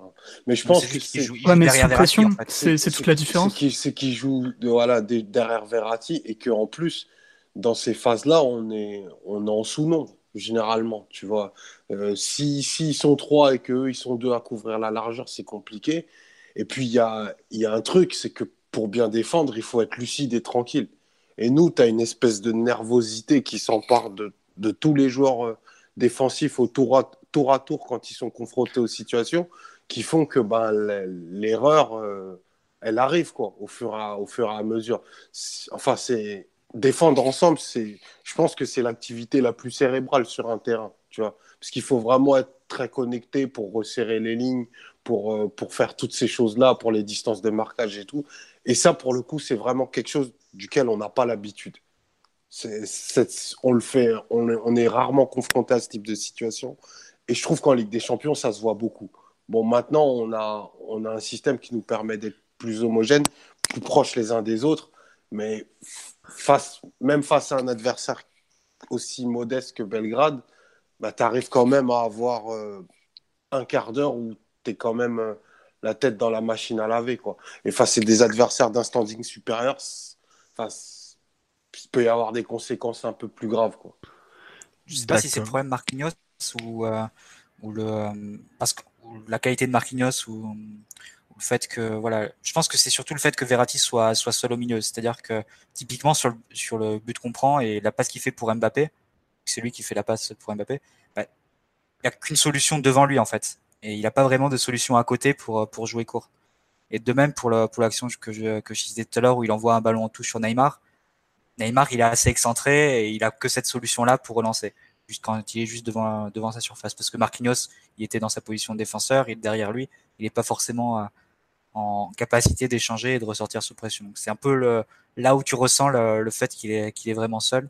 C'est que parfois, euh, les distances s'étirent un peu et, et tu dois tenter des passes un peu plus difficiles ou plus risquées pour, euh, pour te sortir de la pression, alors que tu aurais peut-être besoin d'un joueur qui soit plus près de lui pour, euh, pouvoir repartir court, tout simplement. C'est ce qu'on empêche le système. Ouais. Tiens, on nous dit euh, est-ce que Marquinhos c'est le système player de Tuchel maintenant? Oh bah. En tout cas, c'est ce système-là, oui. Il y a, que des système players dans cette équipe, je crois. Tellement Marquinhos est important pour défendre, tellement Verratti est important pour construire, tellement Neymar est important pour attaquer. Ils sont au moins trois dans, dans ce registre quand même. Et Thiago ouais, Silva pour défendre aussi. Oui, non, mais par c'est celui qui a le C'est une vraie colonne vertébrale pour le coup. Après, oui, t'as as quelques joueurs qui, où il y a entre guillemets que qui peuvent occuper ce poste-là. Quoi. Dans l'effectif, tu, tu mets, je sais pas, n'importe qui à place de Verratti, le système il se pète la gueule, quoi, on est d'accord. Tu mets n'importe qui. Allez, peut-être Kerrer saurait tenir le rôle de Marquinhos parce qu'il a la culture, la double culture euh, défense-milieu, tu vois. Et encore. Mais euh, t'as as pas mal de joueurs, comme tu dis, qui, qui, sont les seuls à pouvoir jouer de la sorte. Quoi. Après, tu en as aussi, je, pense certains, je pense notamment à Di Maria côté droit, je suis pas sûr que ce rôle de milieu excentré, euh, pas ailier, tu vois, mais vraiment milieu, euh, est-ce qu'il est capable Un Dani Alves, à mon avis, ferait. Alves, c'est sa doublure naturelle, je pense, Ouais. Voilà, tu vois, c'est, enfin, c'est juste une remarque comme ça, hein. mais je suis d'accord avec toi qu'il y a pas mal de joueurs qui, qui sont les seuls. Euh, bah, on n'a pas, on n'a pas, pas Il y a quelqu'un qui me parle de Bernard sur là. Effectivement, au poste d'arrière gauche, aujourd'hui, il y a que lui qui peut y jouer comme ça. Quoi parce que euh, il faut savoir attaquer, il faut quand même savoir un minimum défendre, même si c'est pas le meilleur de la terre dans ce domaine. C'est pas c'est pas c'est pas Kurzawa qui va le concurrencer par exemple à cet instant quoi. Donc bon, ni euh, ni Diaby ni euh, ni Ensoki quoi. Sur la partie un peu temps faible, gestion défensive, parce qu'on on a un peu élargi le thème. Est-ce que vous trouvez que donc ce 4-4-2 toujours est-ce que vous pensez que défensivement, c'est, je pense à la partie axiale, c'est suffisamment, euh, comment dirais-je, euh, costaud, étoffé ou pas? Parce que j'ai, moi personnellement, dans le système, dans ce système, si les deux milieux excentrés arrivent à faire le travail, et je pense que sur un match ou deux, ils peuvent faire les efforts. Alors peut-être pas 90 minutes, euh, mais bon, je vais pas. Par exemple, hier, pour moi, Neymar en, début de seconde mi-temps, il y est pas trop, mais enfin, comme l'a dit Simon, il joue blessé. Enfin, déjà, ce qu'il a fait en étant blessé, c'est réel. Alors, c'est vraiment pas le. Je n'ai pas envie de lui jeter la pierre. Ou Di Maria, pareil. Di Maria, comme tu l'as dit, un peu un contre-coup. Bon, faut qu'il digère son nouveau contrat. Bref, voilà. Mais moi, c'est un peu plutôt la partie vraiment axiale qui me qui me laisse un peu dubitatif dans le sens où ça fait quand même deux fois qu'on prend un gros bouillon de 10-15 minutes et où malgré tout, bah, les occasions, elles arrivent quoi. Et ça me gêne un, petit peu dans le sens où on a eu des périodes où c'est pas comme si euh, bah, je crois que ce marque on a pas tout à l'heure, l'étoile rouge n'attaque pas spécialement bien. Liverpool, par exemple, n'attaquait pas spécialement bien non plus la semaine dernière. Enfin, il y a, il y a deux semaines, quoi. Et est-ce que vous. Après, c'est avec des champions philo. Tu peux pas, tu peux pas penser à un match 90 minutes sans, sans rien concéder. Si tu, déjà, 90 minutes concédées que pendant 10 minutes, c'est que ton match est globalement réussi à l'échelle de la Ligue des Champions. Pour te, pour te donner un exemple d'un match où, où, une équipe s'est fait pilonner et ils ont réussi à garder euh, le résultat, tu as eu le, la demi-finale retour, Real Bayern l'année dernière. Bah. bah. tu vois, Ramos et Varane, ils ont fait 40 dégagements défensifs dans la surface. 40. Real, il gagne la Ligue des Champions l'an dernier en ayant maîtrisé un match, c'est celui au retour au parc. Ouais, oh, ouais, ouais, ouais. Et l'aller à Turin aussi un peu. Ouais, l'aller à Turin qui est un récital. Mais euh, après, il y a. Moi, moi, je partage ce que tu dis, Philo. C'est quand même une habitude un peu récurrente. Après, on, a moins d'aptitude défensive que le, que le Real de l'année dernière, c'est sûr. Bah. Maintenant, euh, on rentre dans une autre saison. Euh, après, enfin, pour moi, à mon sens, je trouve que dans certaines phases de jeu, malgré tout ce que Marquinhos peut faire et malgré toute la bonne volonté de Verratti, tu vois qu'il manque un joueur de grosse culture défensive devant l'autre défense pour moi. Et tu as, des trucs, tout à l'heure, on a parlé de placement un peu douteux, par exemple, du fait que Marine arrive à se balader, notamment, tout ça. C'est pour moi des, petits signes qui montrent un peu les, les possibles faiblesses de, ce dispositif déjà. Après, évidemment que tu peux pas maîtriser pendant 90 minutes une rencontre de Ligue des Champions, mais c'est impossible de maîtriser. Que Mathieu, je suis entièrement d'accord avec toi. Mais ce qui me gêne, c'est qu'une équipe comme l'Étoile Rouge, en poussant 10 minutes, ils ont déjà trois occasions franches. Quoi. Mais et un d'accord, Philo. De toute façon, Neymar, il avait joué que 60 minutes à gauche face à Liverpool. Au bout d'un moment, Tourelle, il l'avait remplacé, il l'a mis dans l'axe. Et pareil, Di Maria, il avait sorti parce que dans des matchs hyper exigeants comme ça, et c'est difficile d'attendre de tes deux offensifs excentrés comme ça, quand ils n'ont pas l'habitude en plus, euh, qu'ils travaillent 90 minutes. Enfin, à un moment, il faut qu'il y ait des relais. Personnellement, dans ce système-là, et comme, euh, comme Simon, j'étais vraiment pessimiste sur la possibilité d'aligner les quatre ensemble. Ça me semble très difficile de faire beaucoup, beaucoup mieux en alignant les mêmes joueurs, en fait. Après, effectivement, si au mercato tu prends un, tu prends un autre milieu de terrain, euh, que tu remodifies à nouveau le système, bon ben, on passera sur une nouvelle donne et on pourra parler d'autres choses défensivement. Mais avec ces quatre joueurs offensifs ensemble, je trouve que c'est limite un miracle qu'on arrive à défendre comme ça sur deux matchs face à Belgrade et face à Liverpool. Parce que c'était euh, bah, complètement illusoire de penser ça après le match face, ah bah. à, face à Naples, par exemple. Ouais, voilà, j'allais dire, tu prends du match aller, le match aller contre Naples où tu as les, pratiquement les mêmes 11 sur le terrain, si je me trompe pas, à part Meunier à la place de. Non, il n'y a pas Thiago Silva, qui change quand même pas mal de choses. Et tu avais Rabiot au milieu à la place de, Marquinhos qui passe en défense centrale. Mais tu vois l'investissement défensif des 4 de devant contre le Napoli, qui était, je crois, le 23 octobre, et tu vois l'investissement défensif des 4 de devant euh, contre Liverpool et même hier à Belgrade, mais c'est. Tu te demandes si c'est la même équipe, quoi. Faut, là, faut... surtout face à Belgrade parce que c'est un match de moins d'importance entre guillemets que Liverpool. En fait, je sais pas si ça, ça c'est vraiment pertinent de débattre sur la tactique parce que ça peut évoluer parce qu'on a six semaines, sept semaines avant les avant les huitièmes. Je pense que ce qui est plus intéressant, c'est on va dire le déclic dans, dans la mentalité et de revoir Neymar faire les efforts hier, de revoir toute l'équipe très concentrée euh, au pressing, dans les replis et tout ça. Je pense que, enfin, c'est fragile après, mais peut-être espérer que ce soit un, déclic définitif et un acquis pour la suite de la saison. Après, les systèmes, la tactique, je, pense que ça peut encore évoluer. Je suis pas persuadé encore que, que le système qu'on a vu hier, ce sera le système qu'on emploiera en février. Mais si bah, déjà Tourelle a réussi sur cette première partie de saison à, à, concerner tout son groupe et à changer la mentalité des joueurs, c'est déjà un acquis énorme. Enfin, ça change énormément de choses par rapport à l'an dernier où c'était le cas sur aucun match important. Hmm.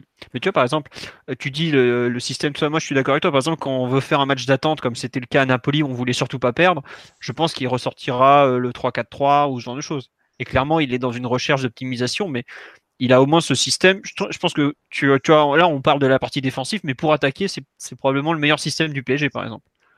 Il a, il a au moins son système il a un système équilibré qui est disponible pour attaquer et qui lui donne des, certitudes défensives aussi parce que le 4-2-3-1 pour attaquer, ouais, ça allait. Mais dès que tu avais une équipe qui te prenait le ballon, on a bien vu que défensivement, ça explosait dans tous les sens.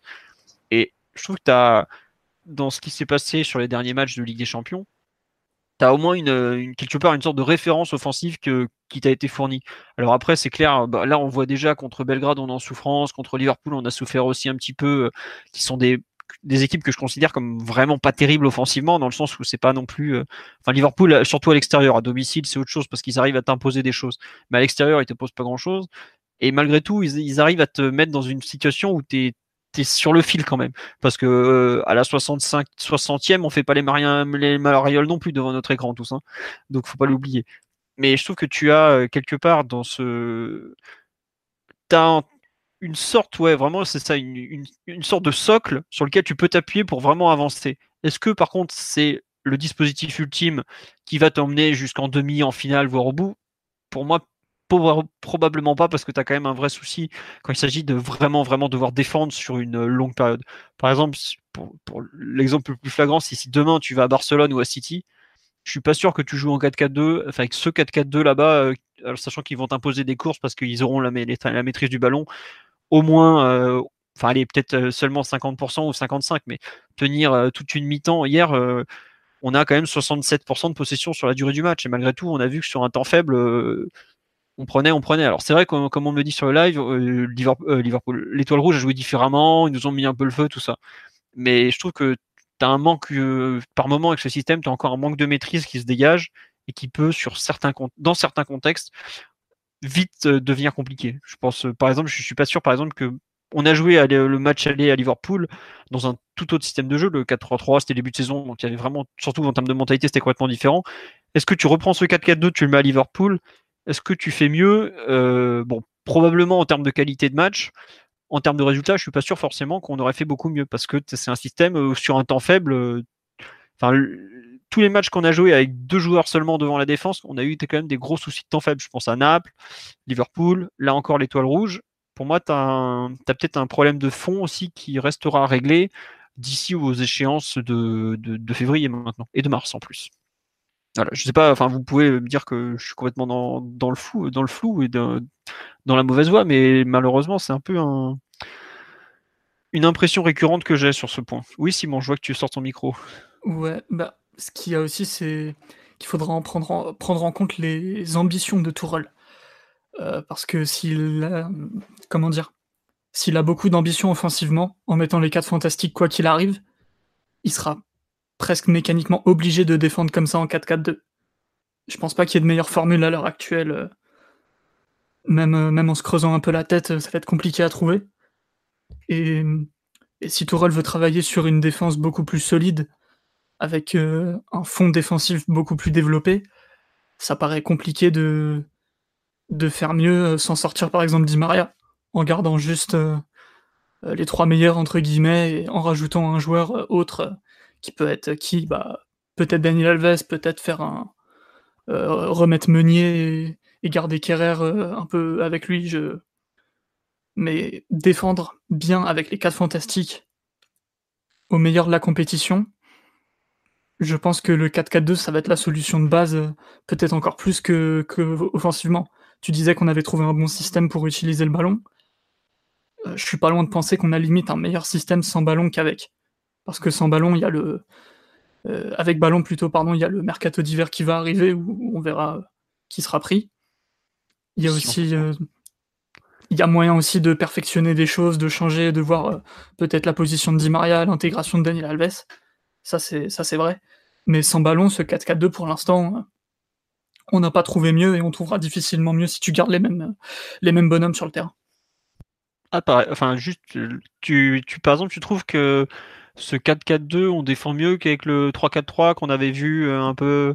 Parce que, par exemple, tu vois, pour moi, le meilleur match de la saison sur, euh, sur l'intégralité d'un match, enfin, bon, bah, après, c'est pas, pas les 4 ensemble. Hein. C'est vrai que le 3-4-3, t'avais pas les 4 ensemble. Ouais.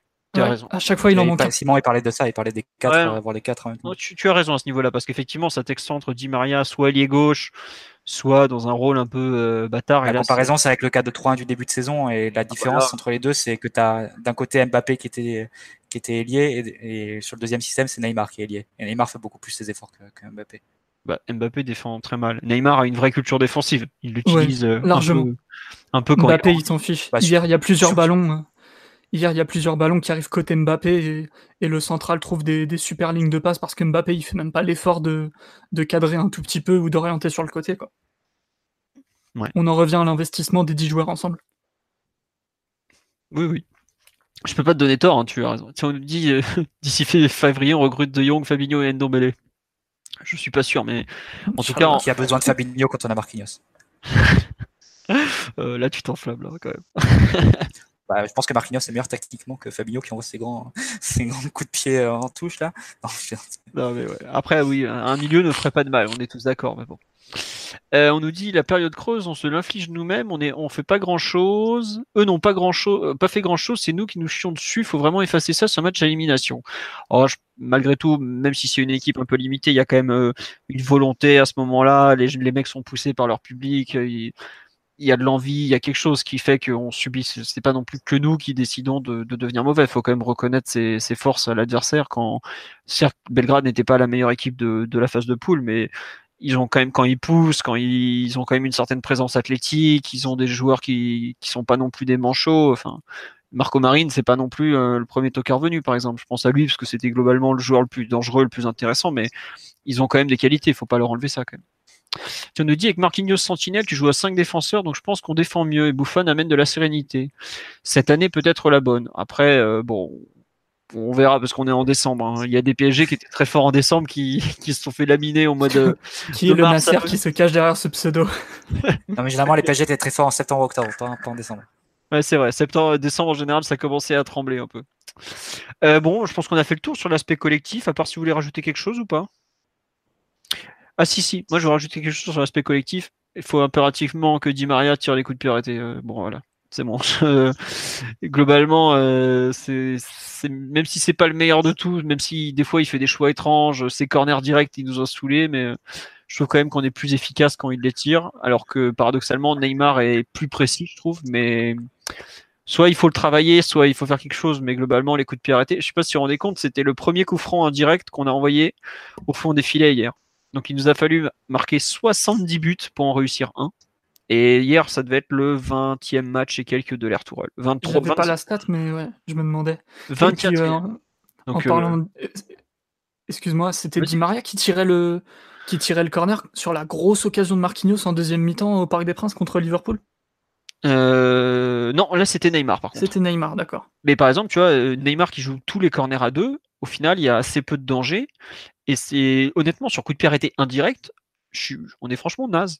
Honnêtement. Enfin, en termes de but, on est naze. Mais déjà l'année dernière, sous Emery, on était nul sur coup de pied arrêté. Bah, c'est justement là où, tu vois, euh, Emery, par exemple, je sais qu'à la fin, ils le problème, c'est que Neymar est tellement fort, c'est que tu joues le corner à deux avec lui, il peut t'amener une occasion juste sur son talent. Parce qu'il va, il va repiquer, tu vois, c'est par exemple contre le Celtic, je crois qu'il marque comme ça. Ou il me semble que c'est contre le Celtic en face de poule. Où il... Voilà. Le problème, c'est que euh, petit à petit, en fait, toutes les combinaisons qui avaient été mises en place ont sauté parce qu'à lui tout seul, il est une combinaison, en gros. Un peu comme Verratti est un système au milieu de terrain, ce qu'on disait après Liverpool. Il avait reconnu lui-même d'ailleurs, Voilà, il l'avait dit qu'il l'avait dit, il l'avait reconnu. Il avait dit, bah, au final, toutes les combinaisons ont sauté. Quand c'est lui qui décide. Voilà, c'est lui qui décide. Quand on s'est retrouvé sans Neymar, bah, au final, on s'est retrouvé sans combinaison, enfin sans rien, quoi. Et, euh, je trouve qu'aujourd'hui, on a réapprendre à travailler des, coups, de pied arrêtés indirects, euh, corner. Cette année, par exemple, on a marqué deux buts sur corner. C'est Di Maria qui les tire, c'est contre Amiens pour euh, Marquinhos et Rabiot. Alors certes, il y a un travail qui est fait avec Camara et tout qui tarde à porter ses fruits, mais je trouve que euh, si Neymar ne veut pas tirer entre guillemets directement les, enfin veut, pas tirer les, les corners, les coups francs en direct, autant les faire tirer à Di Maria qui lui pour le coup va pas tenter trop enfin ici il va essayer un peu les jouer à deux mais de façon un peu différente. Donc euh, juste pour signaler que hier enfin on a marqué un coup franc indirect et globalement euh, on voit que ça peut vite simplifier un match un coup de pied arrêté. Donc pour moi c'est un point vraiment important bon, je le mets dans l'analyse collective, mais ça rentre pratiquement dans l'analyse personnelle des, joueurs et c'est vraiment quelque chose qu'on, sur lequel on a impérativement besoin de s'améliorer. Parce qu'autant on concède pas tant que ça défensivement, donc se dire que ça marche plutôt bien à ce niveau-là, autant offensivement on est, on est n'est pas non plus très très dangereux. Quoi. Alors après, c'est vrai qu'il y avait eu un manque de réussite parce que je pense bah Marquinhos notamment aurait dû marquer depuis un certain temps. Il avait déjà émis une tête énorme contre Liverpool qu'Alisson sort. Il y en avait eu une autre aussi au cours d'un des matchs récents. Je crois que c'était à Monaco où on aurait pu marquer aussi de la sorte, mais bon, c'est bien qu'on ait débloqué notre compteur et j'espère que ça va continuer et surtout j'espère que les joueurs vont adhérer à ce qu'il leur est proposé dans les combinaisons en direct parce que ça peut être vraiment un point euh, très très important. Voilà. Est-ce que vous voulez rajouter un truc sur l'analyse collective ou on passe aux individualités? Allez hop, vous aviez qu'à réfléchir. C'est bon, on avance. Quels sont les joueurs dont vous avez envie de parler concernant le match d'hier? Qui veut se lancer? Moi, je veux bien parler de Marquinhos. Bah, vas-y, vas-y, vas-y. Te prive pas, mon gars. Plus globalement que, que le match d'hier, je trouve que c'est. Il fait vraiment une, une très bonne demi-saison. Euh, il a montré beaucoup de personnalité dans le fait que Tourol lui a demandé énormément de choses à lui personnellement, extrêmement différentes et extrêmement euh, périlleuses, entre guillemets, pour quelqu'un qui a un statut aussi important. On parle quand même du, du vice-capitaine qui a, un certain nombre de matchs au PSG. Et il lui a demandé à, plusieurs reprises de vraiment, entre guillemets, je mets des guillemets, mais de se sacrifier pour l'effectif. Euh, il s'est mis en risque. Je trouve que ça donne une nouvelle, euh, une nouvelle dimension à, à ce qu'il est au PSG et même à sa carrière parce que au final, il sort grandi de cette période. Hier, il sort vraiment un, un très bon match de milieu de terrain en fait. Alors ouais, il y a des choses à redire, mais euh, tu vois, au, niveau des passes, au niveau des passes, je crois qu'il est à 97% de passes réussies. Il récupère une dizaine de ballons. Il fait très peu de fautes. Il a un gros volume de courses, même s'il y, a des, y a des compensations et des, espaces qui sont mal fermés. Bon, c'est normal parce que est, on est souvent en infériorité numérique au milieu. Et euh, bah, il est couronné par ce but qui, qui, scelle la qualification. Je trouve que c'est un symbole qui est beau et qui est important. Parce que bah, il, s'est quand même mis. Euh, enfin, il s'est donné pour l'effectif. Et ça, c'est vraiment un truc que, que, je respecte dans une période où c'était vraiment, compli vraiment compliqué. Pardon. Et euh, je trouve que voilà, vraiment, on, voit vraiment la naissance d'un vrai leader. Quoi. Et ça, c'est vraiment appréciable. Donc, vraiment, pour le coup chapeau pour son match, chapeau pour les mois qu'il vient de faire et, et ça laisse augurer de, de, plein de bonnes choses encore. Très bien. Mathieu, euh, Simon, vous voulez compléter sur cette belle déclaration d'amour à Marquinhos ou pas? Ouais, volontiers. Vas-y, je t'en prie. Bah, au-delà du leader exemplaire, je trouvais que même techniquement, en phase de, de relance, c'est-à-dire euh, lorsqu'il joue libéraux, j'ai trouvé qu'il trouvait des, des, bonnes lignes de passe et des belles inspirations. On, on sait qu'il a de la qualité technique euh, lorsqu'il est un peu dans un fauteuil, en revanche, parfois, il n'a pas du tout la personnalité de le montrer. Et, même si lorsqu'il est au milieu de terrain, qu'il récupère un peu les ballons après pour, euh, pour ressortir, c'est compliqué pour lui sous pression. Mais dans cette position de libéraux, il trouve, euh, il commence à, faire parler un peu sa technique et sa vision du jeu. Et, il y a eu de très belles passes hier. Donc, euh, je salue cet apport. Mathieu, tu veux compléter sur Marquinhos ou pas? Bah, j'y avais déjà parlé de, après Bordeaux. Mais... Ah non, c'était Bordeaux. je crois que c'était Bordeaux, mais après Liverpool aussi. Enfin, moi, c'est un joueur que, que, je trouve vraiment exemplaire et, et, que j'aime beaucoup. Et c'est vrai que le, le travail, c'est un peu un travail d'orfèvre hein, que fait que fait Tourelle avec lui dans, dans ce nouveau poste. On a l'impression qu'il a vraiment euh, qu'il a vraiment dessiné euh, en fonction de ses qualités, euh, en le mettant libéraux avec le ballon, donc en l'excluant d'une zone où il, est, où il aurait à, à, toucher des ballons un peu de dos ou trois quarts et, être exposé au pressing adverse. Euh, c'est vrai que c'est Simon euh, qui vient qui vient de le dire. Il a pris confiance à, la relance et a trouvé quelques quelques vraies bonnes passes. Euh, encore plus en deuxième mi-temps quand, quand Belgrade s'est exposé, notamment en fin de match. Et avec le ballon, bah, quelque part, quelles sont les qualités de Marquinhos en tant que central? C'est l'anticipation, c'est de la vitesse. La mobilité la mobilité.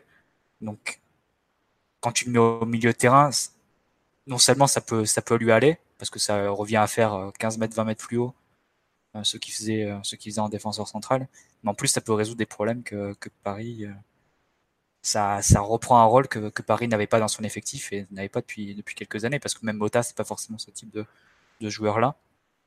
Donc, c'est vrai qu'on repart un peu des, déclarations qu'avait faites Tourelle, je crois que c'était sur sur SFR en fin août, il disait ce qui me préoccupe, c'est euh, le manque d'impact enfin, c'est l'impact physique d'un numéro 6 en gros.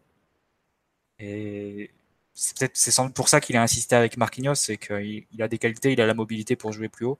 Alors que Thiago Silva, on sait qu'il a des qualités, mais bon, avec l'âge et tout ça, il pourrait, pourrait plus faire ce qu'il faisait, ce qu'il a pourtant fait avec Allegri, par exemple, en tant que numéro 6, même avec Ancelotti une fois. Donc on, sent qu'il y a quand même une, réflexion derrière de, de, plusieurs mois et qui est en train d'aboutir peut-être pas à ce que euh, ce soit une solution euh, euh, d'office d'emblée, mais au moins une solution crédible. C'est pas Casemiro, mais ça ressemble à un milieu, quoi. Voilà, qui soit compétitive dans, dans des matchs importants et, il l'a été, donc vraiment bravo à lui. Après, il faudra surveiller quand il repassera en défense centrale, comment ça, ça influe sur ses repères. Est-ce que ça va pas l'amener à, faire des erreurs parce que c'est vraiment deux, postes assez différents. Et si tu, tu bascules de l'un à l'autre de façon fréquente, tu peux, peut être en difficulté euh, dans les deux postes. Mais, mais c'est vrai qu'il s'est vraiment bien adapté. Bravo à lui et, bravo à Toile qui a quand même solutionné. Euh, je pense que ça, ça il a réussi à solutionner l'un des gros manques de son effectif en, changeant un joueur. C'est quand même pour le coup un vrai travail d'entraîneur. Et autant, je pense pas qu'on puisse dire sur cette première partie de saison que, que Tourelle est, vraiment créé une identité de jeu très précise, un système très précis avec le PSG. Mais autant ce qu'il a fait dans le travail d'entraîneur avec les joueurs et des joueurs assez précis, c'est quand même assez remarquable. Oui. En transformant des joueurs comme Marquinhos, en exploitant des recrues. Euh, alors que bon, on était quand même tous sceptiques sur, euh, sur la plupart d'entre elles au moment où elles ont signé. globalement tout l'effectif est plutôt concerné. Donc je pense que le, travail qu'il a fait avec Marquinhos, en fait, ça, ça s'inscrit globalement dans tout ce qu'il a fait sur la première partie de saison au niveau, au niveau personnalisé avec les joueurs. Mm. Bah, tu vois, pour compléter ce que tu dis, je trouve que Tourelle arrive à, à faire passer enfin un cap à Marquinhos. À savoir que quand Emery est arrivé, il était censé reprendre la place de David Luiz, qu'il n'a pas vraiment su reprendre à mon sens, puisqu'aujourd'hui la défense centrale, par exemple, bah, est-ce que Marquinhos est un titulaire indiscutable en défense centrale? Je suis toujours pas sûr. Alors que David Luiz, il n'y a quand même pas beaucoup de débats. Mais en revanche, euh, même si la relation avec Emery était bonne, parce que c'est quand même Emery qui lui a confié pour la première fois le statut de vice-capitaine, qui, qui, lui a donné des responsabilités, je trouve que euh, a su vraiment faire, euh, lui faire passer un cap déjà. Euh, Omar, bon, c'est un peu coupé ce que tu racontais chez moi, donc j'ai pas tout entendu, mais tu as parlé, il me semble, de la, naissance vraiment d'un leader, tout ça. Je trouve qu'on retrouve vraiment de ça dans, dans, le match de Marquinhos. Il y a la prise de conscience. As... Maintenant, ça ressemble à vraiment un, un capitaine, quoi. Après, euh, on dit ça, faut pas oublier contre Naples, il y a un mois et quelques, il est catastrophique. Mathieu, tu parlais du retour en, défense, centrale. Voilà, ouais, tu parlais du retour en défense centrale. Il faudra voir un peu dans la durée ce que ça va donner. Mais je trouve que tu as une affirmation, une, une avancée. Par contre, il avait été très bon à Marseille et il a été bon à Bordeaux aussi. Exactement. Ah ouais, à Marseille, il avait été excellent, je suis d'accord. Mais ce que je veux dire, et contre Amiens aussi. En libéraux d'ailleurs. Ouais, ouais, ouais, voilà. Contre Amiens, trois jours avant Naples, il est excellent. Mais après, ça peut parler de briller contre Amiens sans avançant, euh, Marseille sans avançant entre Amiens, que contre Mertens, qui est un joueur euh, très intéressant dans ses déplacements, enfin très dur à cadrer, tout ça. Quoi. Bref, ce que je veux dire, c'est que je trouve que tu as une progression sur ces derniers mois qui est euh, vraiment, tu, tu, tu, mets à l'actif de Tourelle, je pense qu'elle est très vrai. Et je pense que quelque part, c'est ça qui est le plus terrible, c'est qu'il récupère, je pense, une partie du travail qu'Emery a mis en place, mais dont il n'a pas su récolter les fruits. À savoir je trouve que Marquinhos l'an dernier fait une bonne saison jusqu'à Madrid en fait, et je trouve qu'il est meilleur que Kipembe à Madrid par exemple. Tout à fait. Euh, mais, mais par rapport aux joueurs. Par contre, la saison d'avant, la première saison a été mauvaise, ça c'est clair. Ouais, elle était plus, plus en difficulté euh, sur la période noire euh, de décembre-janvier. Et il me semble que. Novembre-décembre. Et je sais plus qui a parlé tout à l'heure du statut qu'a Marquinhos, de tout ça. Faut pas oublier, par exemple, l'été dernier, par exemple, il est prolongé pour un très gros salaire pour un défenseur central. Je crois qu'il touche maintenant autour de 11 millions par an. On se rend pas compte, mais il doit être dans le top 10 des défenseurs centraux les mieux payés de la planète quand même. Hein. C'est pas un largement. Ouais, voilà, faut pas l'oublier quand même. Hein. Faut voir un peu ce qui est du bruit et tout ça, Oui, voilà, certes, mais ce que je veux dire, c'est qu'il a quand même un salaire de type qui est. Oui, c'est clair. voilà, euh, tu files pas, euh, tu files pas ça au premier venu hein, quand même. C'est un salaire que tu dois, au bout d'un moment, tu dois, tu dois l'assumer ton salaire quand même ça reste, euh, on a beau dire, dans le football, au bout d'un moment, il, est, pas sortant à comparer les salaires. Hein. Tu peux demander aux Marseillais ce qu'ils en pensent. globalement, ils ont fait, des, ils ont fait beaucoup de cadeaux, le club. Euh, voilà. Euh, avec le départ de David Luiz, les passes droits qu'il a eu en jouant la Copa América et les JO. Voilà.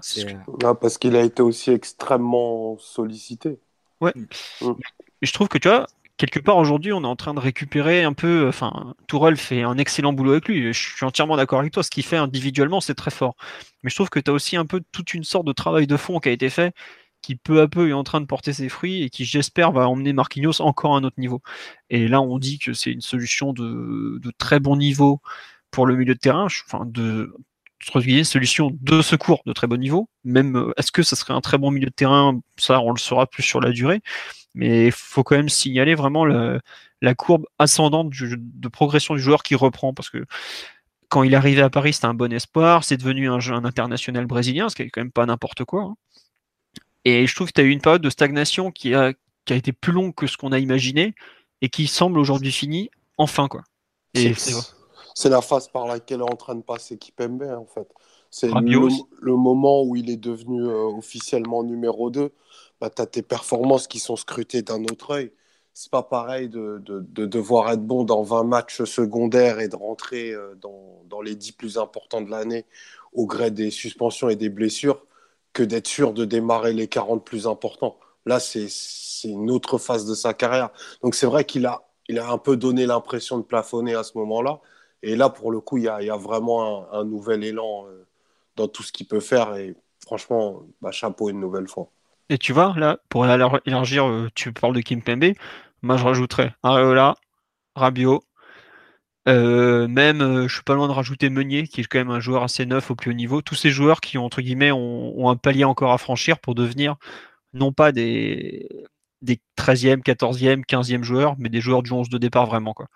Et ce que Marquinhos est en train de faire, de, de devenir, c'est clairement le chemin à suivre pour les trois ou quatre que j'ai cités parce que eux, ils sont encore à la porte. Et s'ils veulent rester titulaires au PSG, parce que le PSG quand même a les moyens d'acheter les joueurs qu'il veut, enfin plus ou moins, ils ont à faire à passer ce cap quoi. Et je trouve que dans les, mois à venir, si Tourelle arrive à faire avec ceux que j'ai cités ou avec d'autres encore, le travail qu'il a fait avec Marquinhos, le PSG va vraiment, je pense, euh, passer un, cran en termes de, qualité d'effectif en fait. Puisque tu peux espérer que ces mecs-là soient plus réguliers au sein d'un match et que quand tu arrives dans une rencontre, tu es plus entre guillemets de, de valeur sûre. Parce qu'aujourd'hui, les valeurs sûres du PSG, quelque part, t'en as pas tant que ça, en fait, dans le fond. Des joueurs dont tu dis avant le match, bon, bah, t'en es sûr. Euh, des joueurs où tu sais que peu importe le contexte, euh, tunnel, pas tunnel, la neige, pas la neige, bref, ça se passera bien quand même, quoi. Et quelque part, euh, on en a besoin, et je trouve que c'est important qu'on en ait déjà un qui soit en train d'éclore, en fait. Parce que c'est vraiment la preuve que le travail qui été fourni, et Marquinhos c'est clairement un joueur qui travaille, c'est un joueur fiable et tout, paye à la fin. Et tout à l'heure, avec Simon, on parlait des joueurs qui ont mérité de figurer euh, dans l'effectif, qui ont mérité de figurer dans l'équipe qui commence à Belgrade, et je trouve que Marquinhos, justement, fait partie des joueurs qui ont ce mérite et qui cultivent ce mérite quelque part. Donc j'espère qu'il va en inspirer d'autres parce que ça nous fera vraiment pas de mal. Quoi.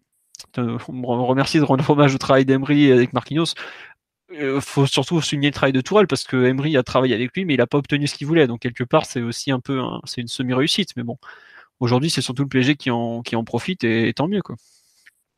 Euh, sur les autres performances individuelles, qui voulait, de qui voulez-vous parler? Simon, tu veux parler de quelqu'un? Ouais, de Neymar. Bah, je t'en prie, vas-y. Euh, j'ai trouvé qu'hier, il avait fait un match de très grande qualité et surtout de très grands leaders d'équipe. Euh, on a, rappelé tout à l'heure qu'il avait joué en partie blessé et que c'était pas la première fois. Et ça l'a pas empêché de, donner le meilleur de lui-même, même s'il a mis un peu de temps à rentrer dans son match euh, comme les autres. Et il a quand même réussi à faire les efforts, à assumer son rôle défensif, je pense, du mieux qu'il pouvait. Euh, et, même s'il était diminué, il a, il a réussi à, à, diffuser toute sa magie sur le terrain parce que c'est quand même un joueur hors norme. Donc il a, il a réussi des, choses individuellement très difficiles. Son but est très impressionnant. Il a réussi à faire jouer les autres aussi. J'ai euh, le souvenir à la 15e minute, euh, il échange sa position avec Verratti et il trouve une passe à l'aveugle entre les jambes d'un Serbe euh, vers Mbappé, je crois. Entre les lignes, ça va à toute vitesse, c'est vraiment du très très haut niveau. Et même tactiquement, on se demandait en début de saison si il fallait mieux faire jouer Neymar ailier gauche ou Neymar numéro 10 bah, dans ce système, il est un peu entre les deux, dans une position hybride et on en tire vraiment énormément de qualité.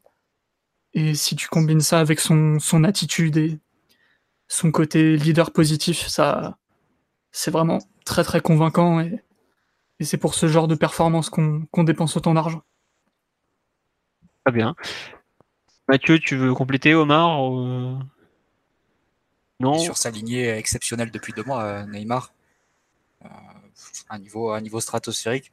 En étant un peu provocateur, on pourrait dire qu'il est, il est même meilleur en étant blessé, que ce soit face à Liverpool et Belgrade. Parce qu'en fait, je pense que ça, l'incite à ne pas aller au contact, à ne pas aller au duel vraiment direct, et à jouer plus en, en une touche, enfin plus sur, sa vision de jeu. Et il fait des choses de classe incroyable.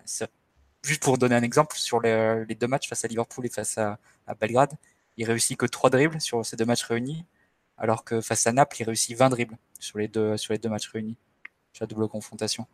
Et donc, tu as vu une version beaucoup plus, beaucoup plus épurée de, de Neymar sur ces, deux derniers matchs, mais bon, tout aussi impressionnante. Et, il est vraiment à un niveau, euh, à un niveau incroyable. Enfin, tu as cité quelques, quelques exemples de, de prouesses techniques, Simon. Enfin, on peut, on, peut les lister. Et, elles, sont, elles sont vraiment très nombreuses. Et, ah, ceux qui compilent, ils font des belles vidéos en ce moment. Ça, ouais. Là, franchement, il est, euh, il est vraiment à, un niveau incroyable. Et, et tu disais, on parlait des, des systèmes players depuis euh, tout à l'heure, et c'est vrai que autant, autant Verratti n'a pas d'équivalent dans l'effectif pour, euh, pour occuper ce poste-là, autant si Neymar euh, devait, devait être absent un jour, je pense pas que ce système tienne non plus la route très longtemps. Enfin, on serait obligé de, changer, de changer nos plans à nouveau, je pense. Parce que pour faire, pour faire ce point le lien entre le lien entre, entre la partie relance et la partie attaque, il est, il est vraiment très fort. Puis il donne sens aussi aux appels de, Mbappé et toute la connexion qu'il a avec lui. C'est vraiment remarquable. Et pour rebondir ce que, ce que disait Simon, c'est très juste. On avait le débat en début de, saison. Est-ce que Neymar peut se muer en numéro 10 Parce qu'au fond, un numéro 10, c'est presque tout le contraire de ce qu'est Neymar d'un point de vue euh, caractère. Neymar, c'est le joueur euh, libre, instinctif, qui prend des risques, qui, aime prendre des risques. Alors qu'un numéro 10, c'est plus un joueur qui, qui va être cérébral, qui va être euh, faire jouer les autres. Neymar, au fond d'un numéro 10, il avait que, le, que, la, que la vision de jeu et la qualité de passe. Il n'avait pas encore la, la mentalité, le, le caractère pour faire jouer euh, toute l'équipe et, construire l'équipe, enfin avoir une équipe construite autour de lui par ses performances et par son style de jeu.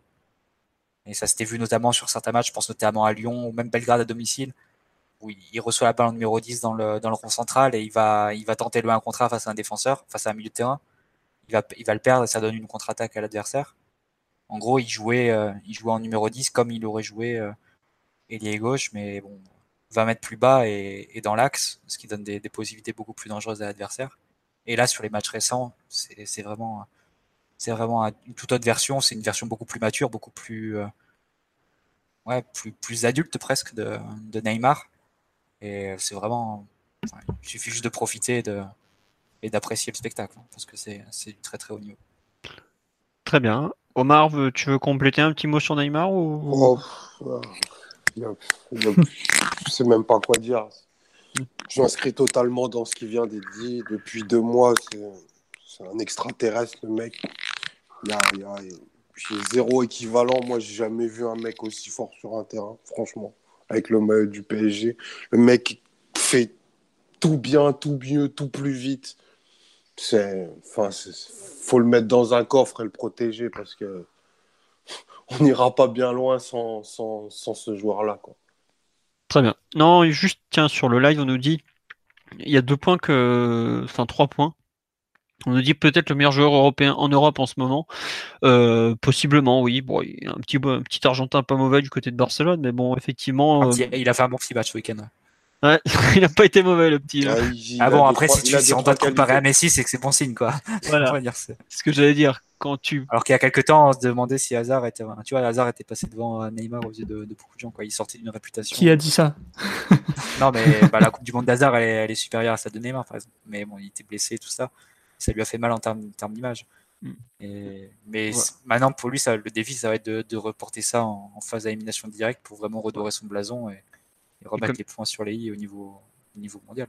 Ouais, et juste un truc, on dit ça, faut pas oublier que le mec hier, il joue pas à 100% parce que on se rend pas compte, mais il est passé, enfin le dimanche, il est même pas à l'entraînement, le lundi, bon euh, voilà, et il fait le match qu'il a fait hier en étant à moitié blessé, enfin moitié, je pense qu'il a joué à 80% hier maximum.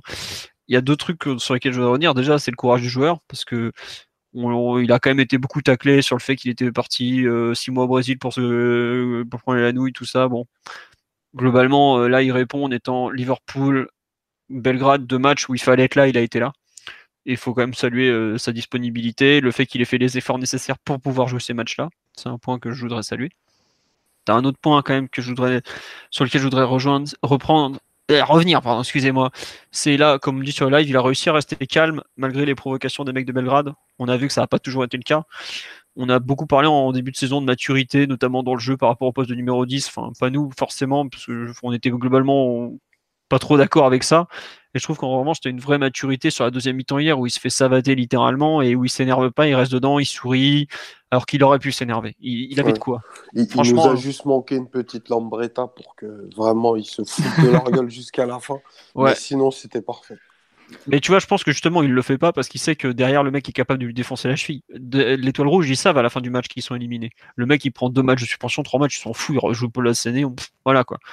Et je trouve qu'il y a une preuve de maturité plus là-dedans que peut-être encore dans son jeu, comme Mathieu disait, l'évolution meneur de jeu sans vraiment trop l'être. Et le troisième point, justement, c'est le début de match où pour moi, il joue encore un peu euh, blessé et où il joue pratiquement qu'en passe. Parce que je pense que sur le premier quart d'heure, je ne sais pas s'il fait une course à fond, honnêtement. Et ce qu'il fait en étant sur une jambe, en gros, en se testant un peu, en donnant des passes et tout, c'est irréel. Quoi.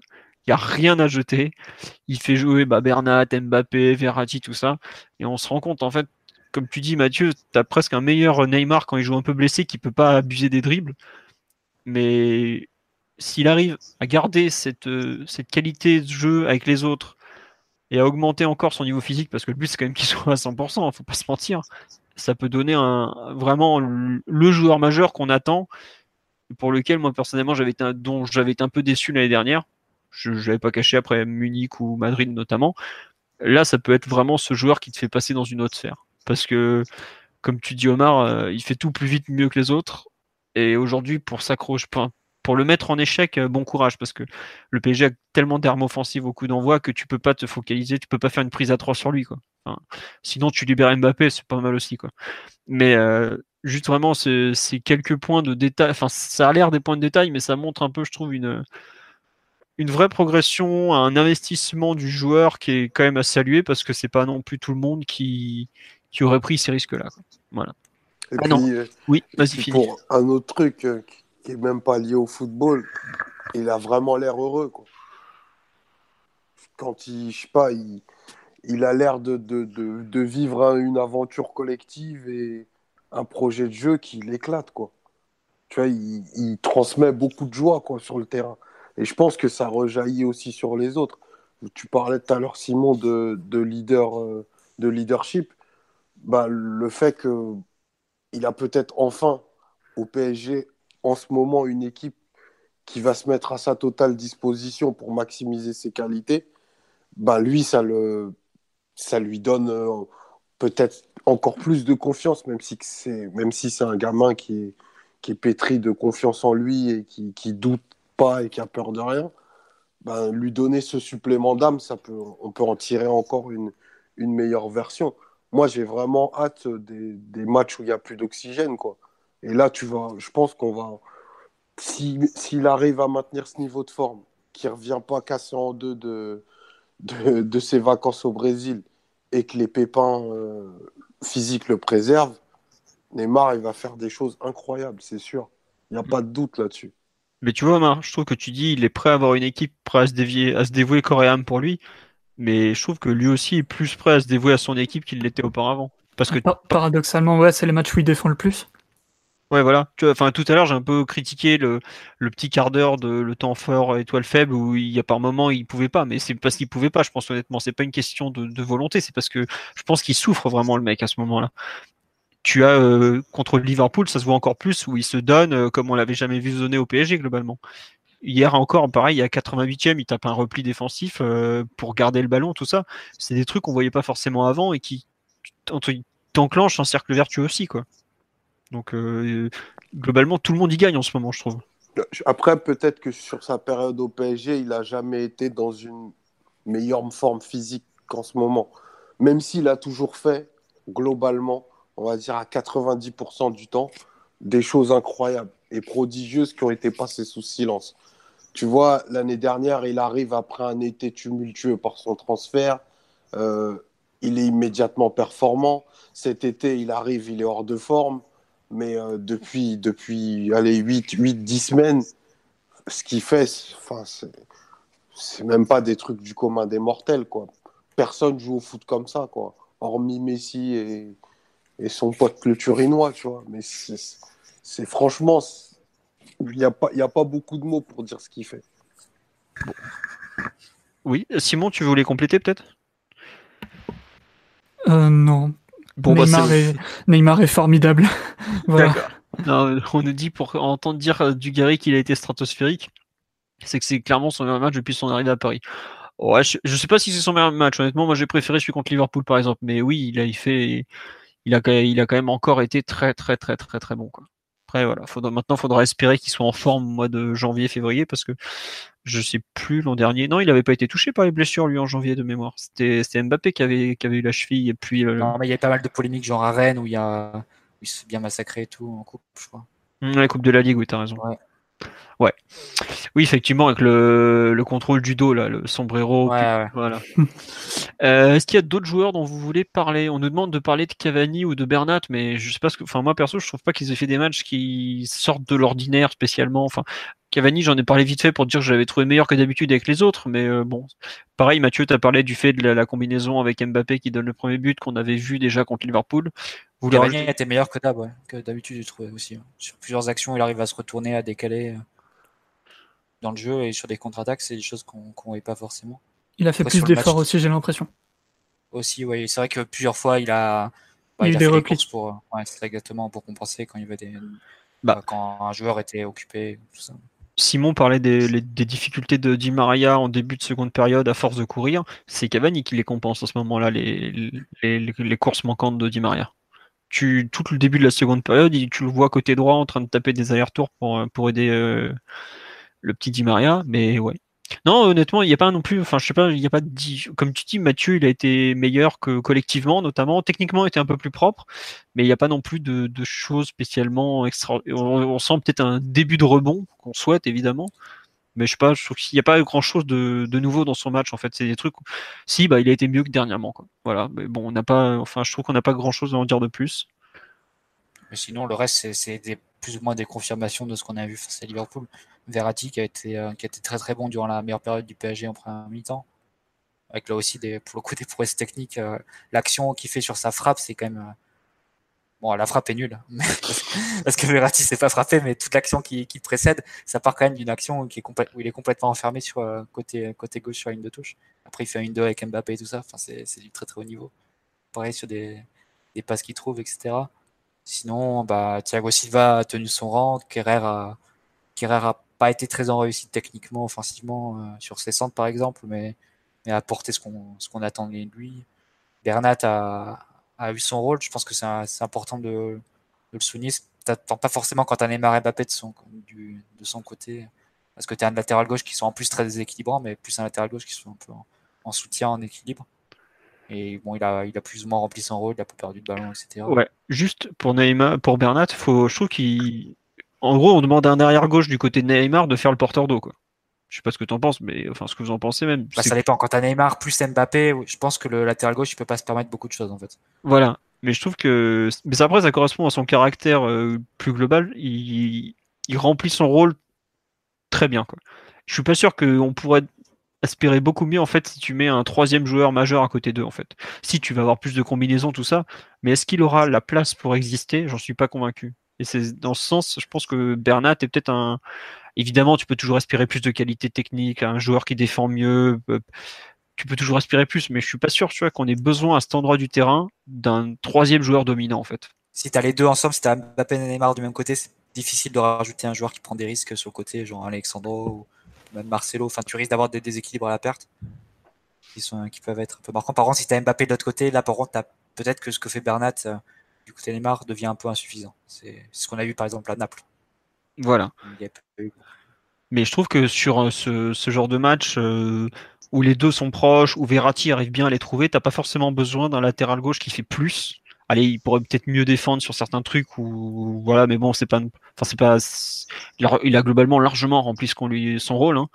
Euh, techniquement, il est au niveau, c'est vrai, ça c'est un point qui est important au PSG, mais on le dit pas assez. Être au point techniquement au PSG, c'est pas évident. Mais ouais, voilà, tu as. Euh, je quand tu l'es pas, ça se remarque. Et ça, c'est. Voilà, c'est surtout ça. Donc euh, non, non, mais juste ça, il faut souligner que c'est, je trouve qu'il accepte le rôle et qu'il le fait bien. Et il, euh, il laisse les, il tente pas de, tirer la couverture à lui, alors qu'il y a eu des moments où il multipliait trop les touches de balle. On en avait parlé dans des précédents podcasts. Et il faut rendre hommage à cette capacité à, savoir rester à sa place. Ça peut être une qualité aussi. Un, truc que j'ai du mal à évaluer sur Bernat, par contre, c'est son volume physique j'arrive pas vraiment parce que il a pas un coup de rein exceptionnel, même s'il est très très vif. Hum, il fait beaucoup d'efforts, mais j'arrive pas à savoir euh, ses limites en fait. Jusqu'où il peut aller en termes de, de course, d'efforts, de, de replacement, de déplacement. Je, je sais pas euh, ce que t'en penses, Philo ou les autres. C'est quoi le niveau physique réel de ce joueur? Changement de rythme, il a, il a peut-être un peu de mal. Je coupe une action offensive en tête où il n'arrive pas à passer en un contre un. Il ouais, en un contre un, il est pas terrible parce qu'il ne démarre pas assez vite, même s'il est, il est quand même agile pour se déplacer. Mais en termes d'endurance pure, de, de VMA et, tout ça, je n'arrive pas. J'ai du mal à évaluer son niveau réel. Moi, je citerai juste Tourelle en conférence de presse il y a quelques semaines, c'est qu'il disait faut pas oublier que c'est un joueur qui a, qui a joué 17 matchs l'an dernier, et nous, en 3 mois, on en a fait jouer 15. C'est un joueur qui a besoin de temps, je pense. Et à mon C'est un autre joueur sur lequel Tourelle a quand même beaucoup travaillé pour, pour récupérer un joueur au moins présentable parce que ce qu'il était au Bayern. Ah ouais, c'est. Euh, le joueur... il a réussi quand même à le, réaligner en fait. Ah non, mais aujourd'hui, euh, enfin, tu vois. C'est une petite résurrection. Hein. Bon, pour lui, c'est une. Calmons-nous, s'il vous plaît. non, mais voilà, on n'est pas en train de faire passer un pour. Peu, Un euh, peu de mesure, s'il vous plaît. Non, non, mais on dit pas que c'est un titulaire en puissance, tu vois. Tu prends le 11 de départ du PSG, il fait pas partie des intouchables. C'est clair. Il fait partie des joueurs sur lesquels tu peux. Tu, peux trouver un meilleur joueur sur le marché des transferts facilement, tu vois, par exemple. Euh, Est-ce que c'est un downgrade par rapport à Yuri? Non. Par exemple, je trouve qu'il est plus. Ça, par exemple. Voilà, je trouve qu'il est plus adapté au PSG que Yuri, par exemple. Est-ce que, par exemple, c'est une update par rapport à Maxwell? Clairement pas, tu vois. C'est entre guillemets. Voilà. Et tu, par exemple, est-ce que c'est mieux que le Kurzawa qu'on a pu voir ces deux dernières années? Pour moi, oui. Mais il faudra voir un peu dans la durée aussi, quand même, quoi. Mais par rapport à ce qu'on en attendait, par rapport à quel point on a été euh, peu gâté ces dernières années au terme d'arrière gauche, je trouve par exemple qu'il est plus adapté au PSG qu'un Lucas Digne, qui est pourtant euh, un bon joueur. Il, enfin voilà, il s'est bien relancé à Everton par exemple, c'est un international français, tout ça. C'est. Digne, il a déjà fait 15 matchs de suite au PSG. non, je, je, je, je, troll pas, vraiment. Je... Bah, heureusement qu'il les a pas fait, hein, Omar, si je peux me permettre. il a beaucoup joué à un moment quand même. Non, mais ça se trouve, on aurait eu la meilleure version de Lucas Digne aussi. Comme non, on non. A, comme, on a eu la, comme on est en train d'avoir la, la meilleure version de, de Bernat, apparemment. Non, mais rappelle-toi, la première saison de Digne, elle est plutôt acceptable, mais la deuxième, quand il... là, elle est vraiment. Euh, la 2014-2015. Oh là là. Il est franchement en difficulté et c'est souvent le plus faible de l'équipe. Après, il, y avait, il obtenait des corners, tu vois. c'est tout surtout. dans une équipe aussi cérébrale qu'elle l'était à l'époque, euh, il faisait vraiment tâche, quoi. Ouais, voilà. Il était tout le temps à contre-temps. C'était pas l'équipe le, plus futé de la bande en termes de compréhension du jeu, mais bon. Non, mais ce que je veux dire, c'est que Bernat, sans être une référence absolue, fait quand même des matchs très très acceptables, plutôt bons même en général. Euh, je vois par exemple la façon qu'il a eu de gérer euh, Mossala sur les deux matchs contre Liverpool. Bon, alors il y a cette histoire de penalty, mais c'est pas ça là, c'est Wijnaldum. Ça te montre quand même un joueur qui a euh, qui a de certaines qualités et qui ne fait pas non plus n'importe quoi. Alors que défensivement, il y a des fois, il est un peu il n'a pas toujours des réflexes de défenseur pur, quoi. Mais par rapport à ce qu'on pouvait attendre, par rapport à ce qu'il produit, c'est quand même plutôt positif. Et comme on me le rappelle, effectivement, il met quand même deux buts super importants dans la phase de poule. Ça, on pourra jamais lui enlever parce que sans lui, euh, on n'est pas en train de faire un podcast de quali, je pense. Hein. Donc voilà. Euh, vous voulez rajouter quelque chose sur Bernat, au fait? Non. Il y, a, des gens qui sont toujours pas totalement convaincus, notamment défensivement. Hein. Donc, euh, c'est sûr, tu peux pas être. Ah, plus, plus beaucoup, plus beaucoup. Il y aura bientôt l'unanimité totale sur Bernat. Il y aura des tifos, il y des chiffres sur Bernat. Euh. On t'offrira un, maillot euh, floqué du 14, Omar. Un numéro légendaire. numéro plaise. Il a, il a le 14 Ou il a le 17 Non, il a le 14 de les 14, 17. 17 c'est Choupeau, je crois. T'es sûr que tu parlais de Bernat, Philo, du coup? Non, Bah oui, parce que le 17, c'est Choupeau. Non, mais en fait, je sais que les deux avaient. C'est facile, c'était Choupeau-Moting a pris le numéro de Maxwell et Bernat a pris le numéro de Matuidi. Ouais, c'est ça, voilà. Je savais qu'ils avaient récupéré le numéro d'historique du PG de QSI, mais je me souvenais plus lequel avait lequel. Oh, pour confondre Bernat et Choupo-Moting, faut y aller. Hein. Choupo-Moting, il fait deux Bernat de haut déjà, donc c'est pas dur. Hein. Mais bon. Euh, bon, euh, je crois que vous voulez rajouter une performance individuelle ou on a fait le tour? Parce qu'on a déjà parlé de pas mal de joueurs au final. Euh, je sais pas, il y a, quelqu'un qui veut qu'on parle des 1 contre 1 de Mbappé, bah ça fait partie des axes d'amélioration. Parce qu'en fait, ce qui est fou, c'est qu'il était extraordinaire dans ce domaine à Monaco. Il avait des... Monaco, il les mettait tous, il mettait les plus difficiles, c'est ça. Il avait les meilleures stats en Europe à Monaco. Et puis bah là. Mais pourquoi il a fermé le pied? C'est inexplicable son truc. Son choix, il est inexplicable. Hmm. Bah, il, avait, tout le côté ouvert et il ferme au dernier moment. Bah, peut-être qu'il voit le gardien bouger. Euh.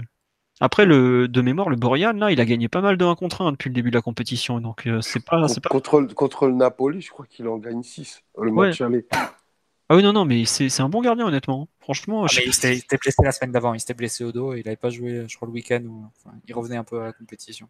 Ah, tiens, juste, on va revenir sur le cas Neymar. On parle de QNB et de Neymar. Alors, donc Neymar a signé un contrat avec la Qatar National Bank, qui est un des sponsors les plus généreux du PSG. Euh, c'est lié à la Coupe du Monde 2022. Bon, euh, comment dire?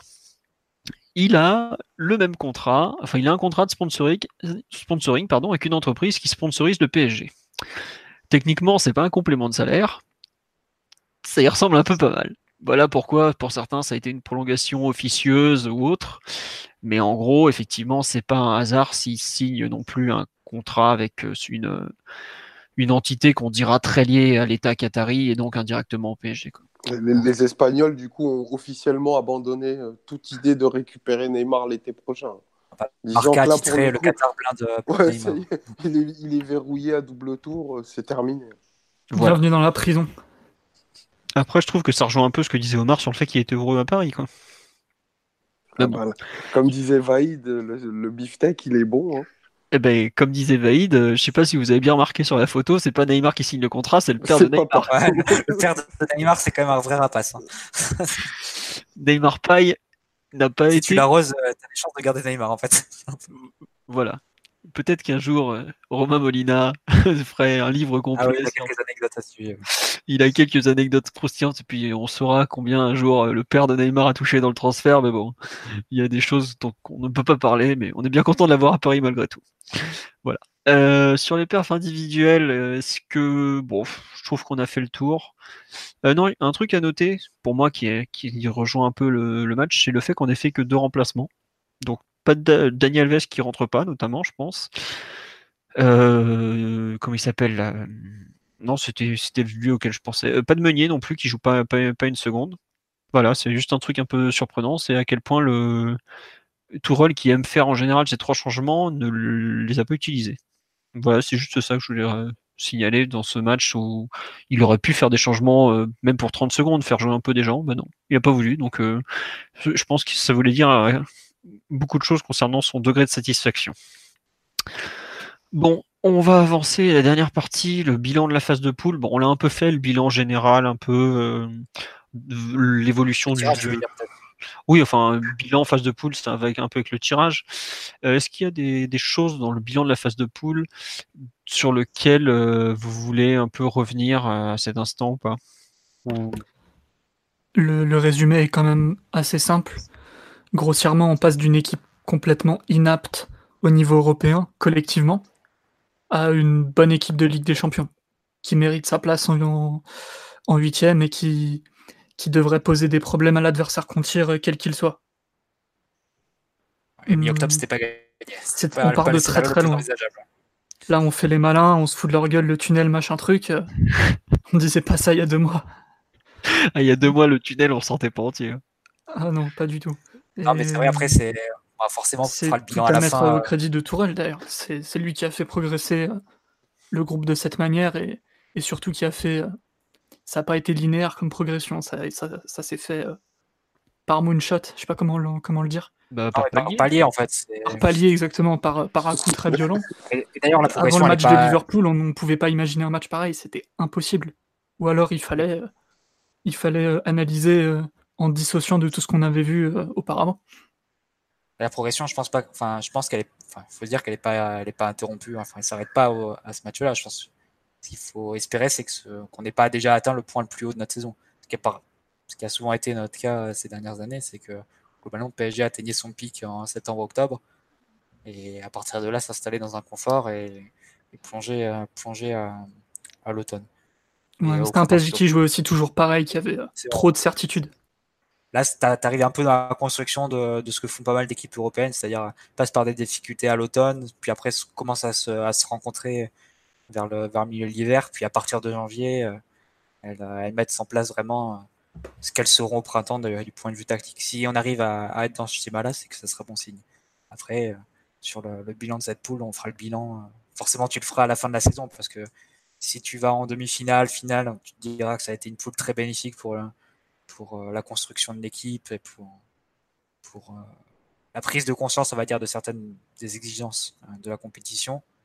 Mais bon, si tu te fais éliminer en huitième par la Roma, bon, forcément, ça, ça, cette conclusion-là prendra du plomb dans l'aile. Mais bah, tu diras que les mecs n'ont rien appris, quoi. Bah, tu, tu diras que tu es retombé dans tes travers et que ça a été qu'une parenthèse, mais et qu'on n'a pas su capitaliser sur ce qu'on a plus ou moins construit et que, ou que ce qu'on a construit était un peu du sable.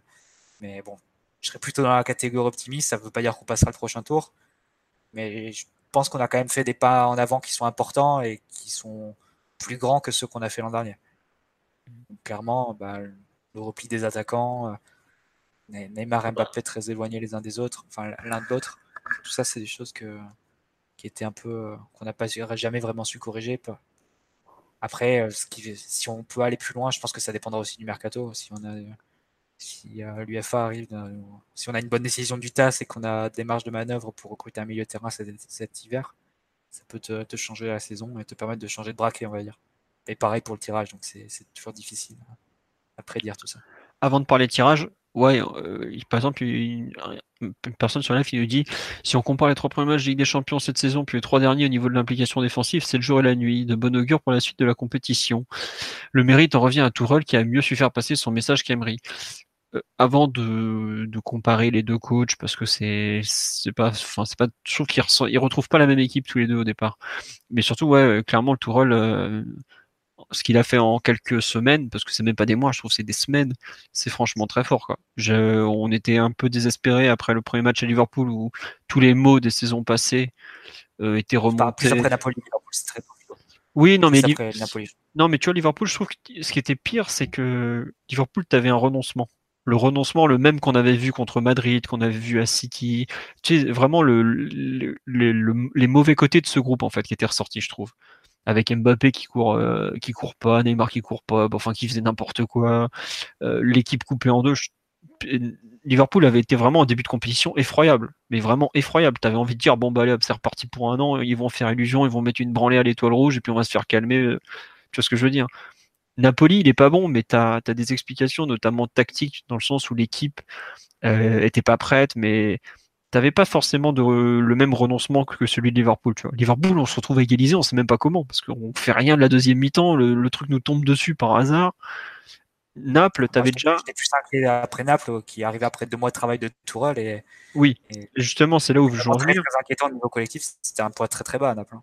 Mais justement, Ouais, collectivement, c'est la deuxième mi-temps, on peut vaguement l'assommer. Alors la première, il y a tout acheté. C'est la première, honnêtement, je crois que c'est. Qu'on allait, qu'on avait, qu'on est dans le mur, et après, il a vraiment su faire prendre des bonnes décisions. Le, le, tournant qu'il arrive à, effectuer autour du match contre le Napoli, peut-être même à la mi-temps du match contre le Napoli, quand il passe à 3 derrière, faut saluer le, le technicien qui est le, la, la, à quel point il a su changer son équipe et à quel point il, a su reprendre la main sur son groupe. Je crois que c'est Omar qui parlait de ça tout à l'heure.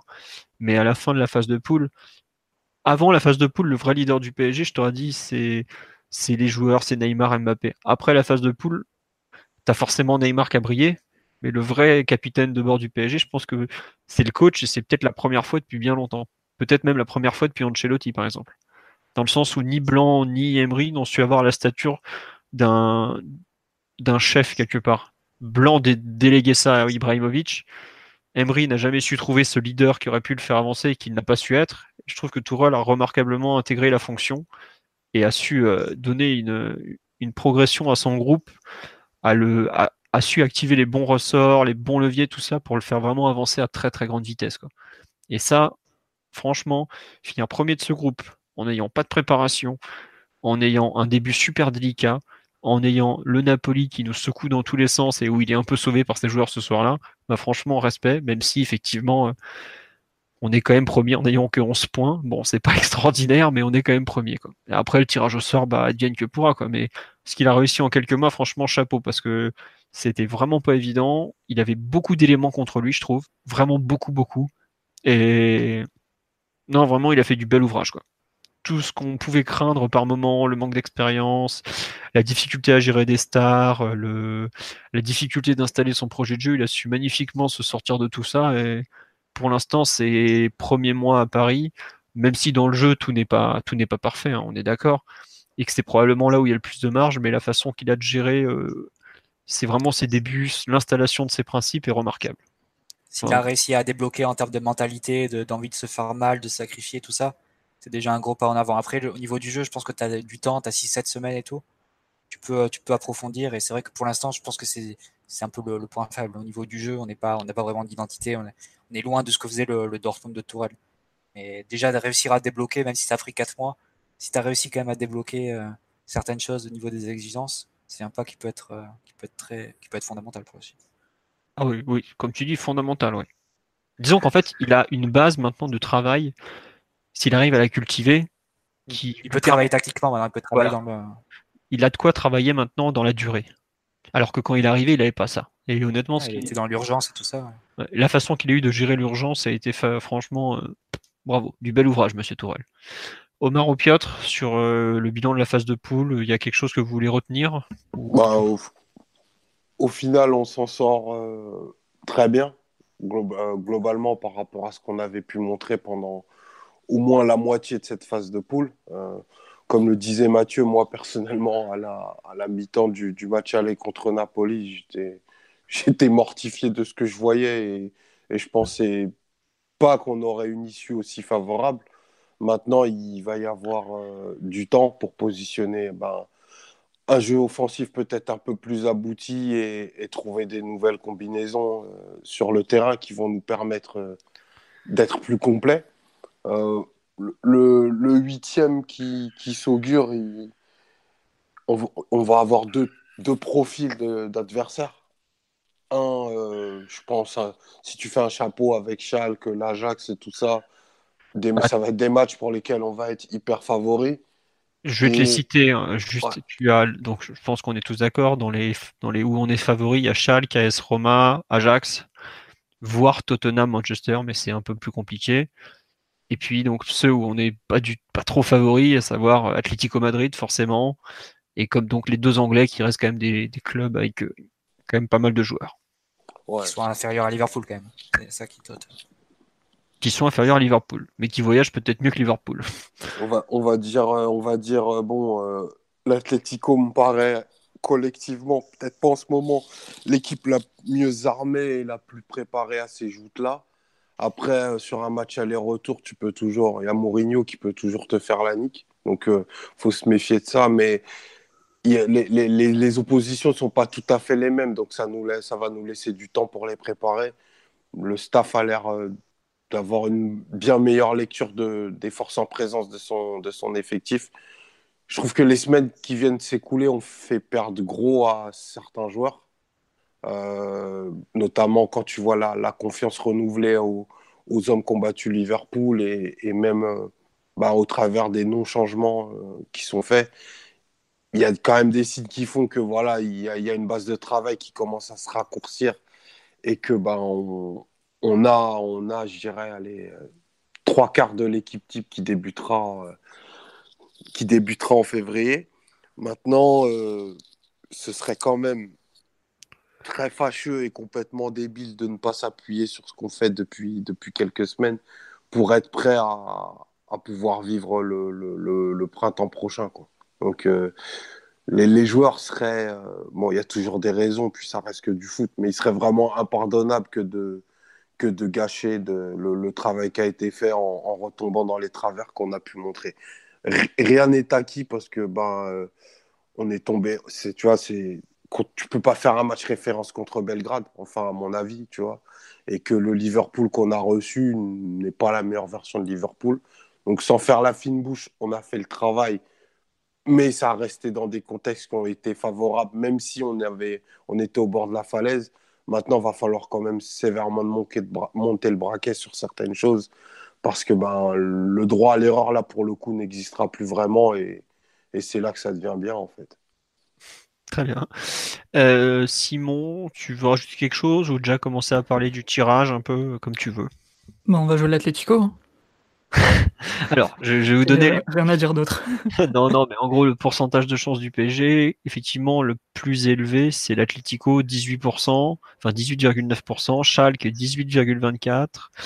Ensuite, on a United, Tottenham, 16% et quelques. Euh, L'AS Roma un peu moins de 16% et enfin l'Ajax 13%. Voilà. C'est l'occasion de redire une nouvelle fois que le tirage au sort non intégral en huitième de finale est un scandale absolu. Ah ouais, alors ça. Plus quand, je suis d'accord. Encore plus quand tu as 4 pays, quatre clubs qualifiés par pays. Ça, devait, ça devait pas changer ça? Ah si, mais ça c'est passé à l'as, tu vois. Il y a des, il y a des bah non, parce que, parce que ça, ça favorise extraordinairement le Barça et Real. Et pour le coup, je pense que ça pénalise beaucoup plus le PSG que l'arbitrage en Europe, si je peux me permettre tirage au sort non intégral, ça se justifie pas du tout. C'est tout à fait raison. Vraiment avoir. Hein. C'est un non-sens absolu. Mais ça, tu vois, ça faisait partie des réformes de l'UEFA qui, bizarrement, sous la pression des grands clubs, hop, c'est pas ça. Là. Hashtag UEFA Mafia. encore, autant l'arbitrage, tu vois, tu peux débattre, mais ça, le tirage au sort. Je rejoins Mathieu, le coup du tirage au sort non intégral, c'est scandaleux. Quoi.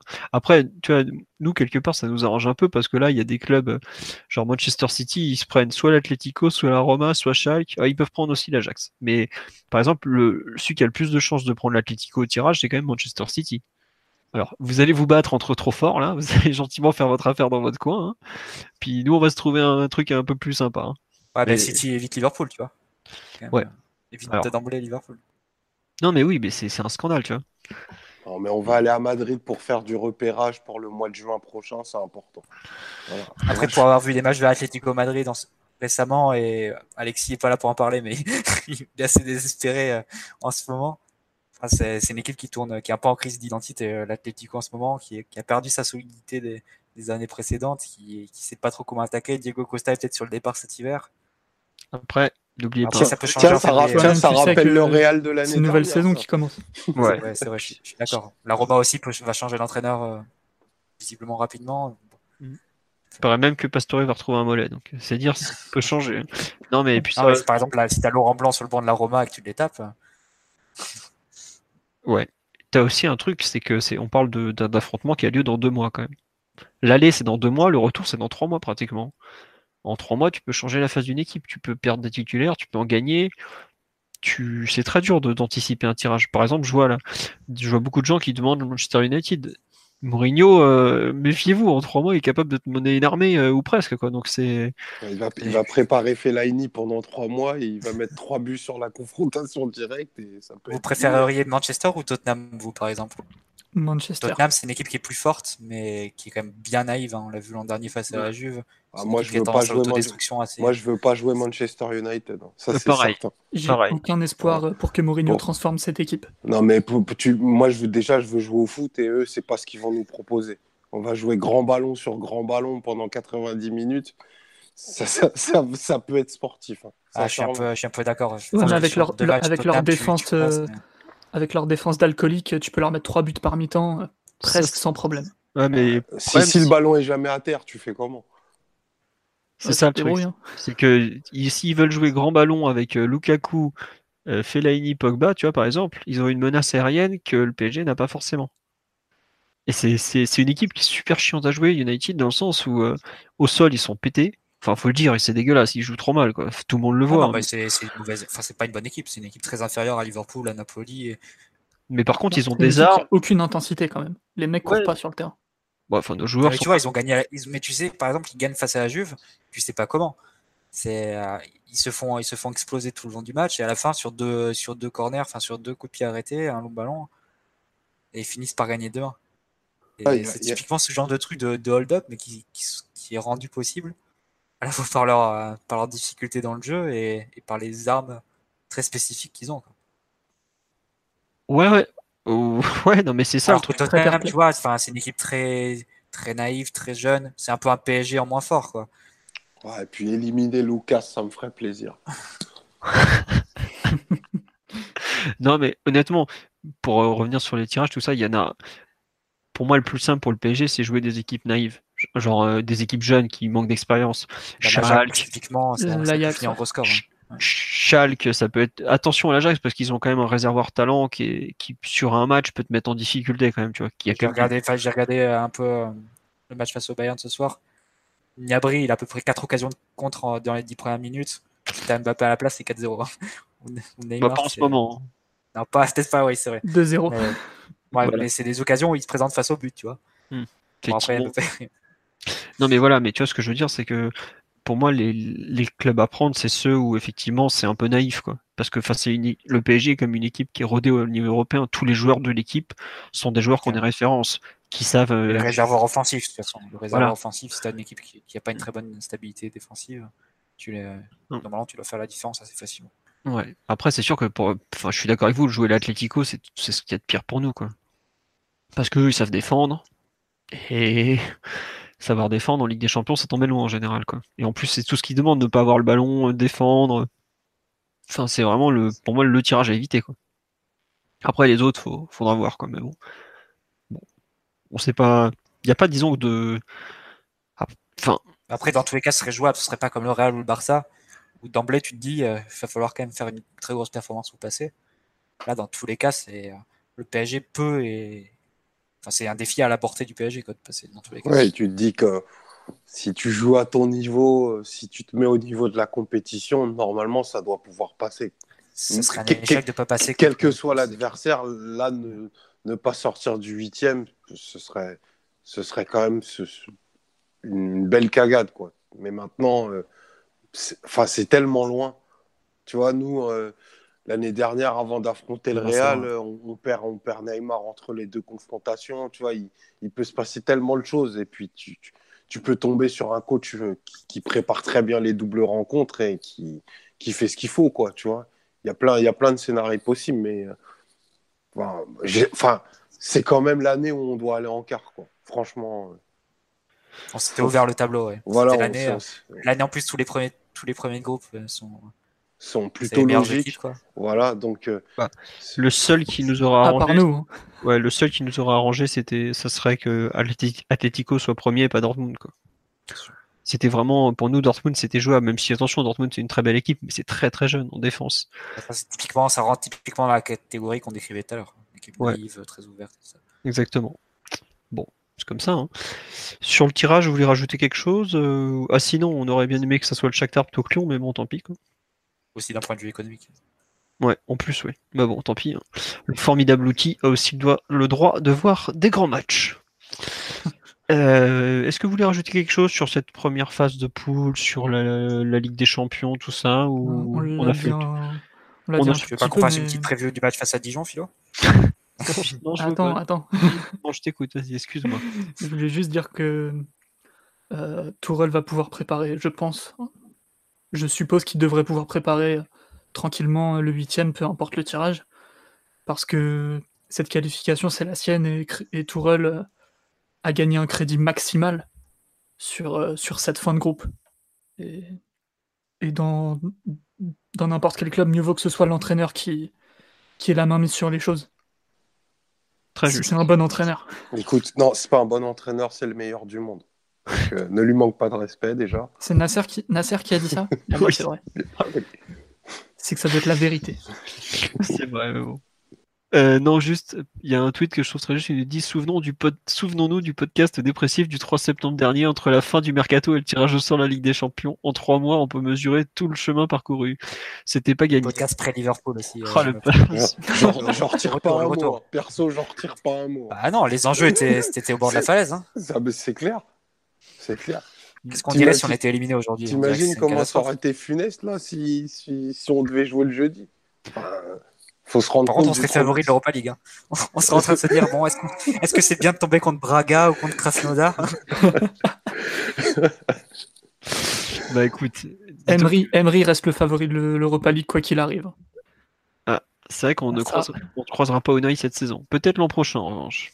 En Super Coupe d'Europe Oh là, calmons-nous, Mathieu, calmons-nous.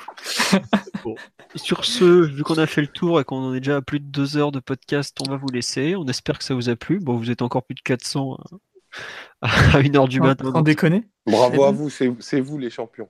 Bisous à vous.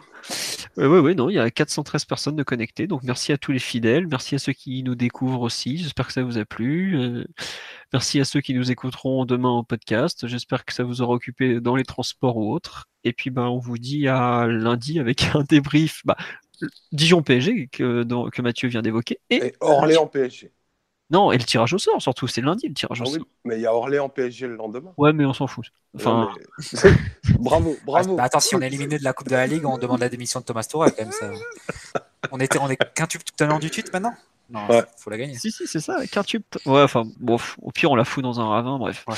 Allez, sur ce. De toute façon, elle sera plus télévisée l'année prochaine, donc on s'en fout. on va se déplacer à Orléans, en fait, pour voir le match. Même France Télévisions n'en veut plus. Ça veut tout dire. Bon, allez, sur ce, bonne soirée à tous et encore merci pour votre fidélité. Ciao, bonne soirée. Salut. Ciao.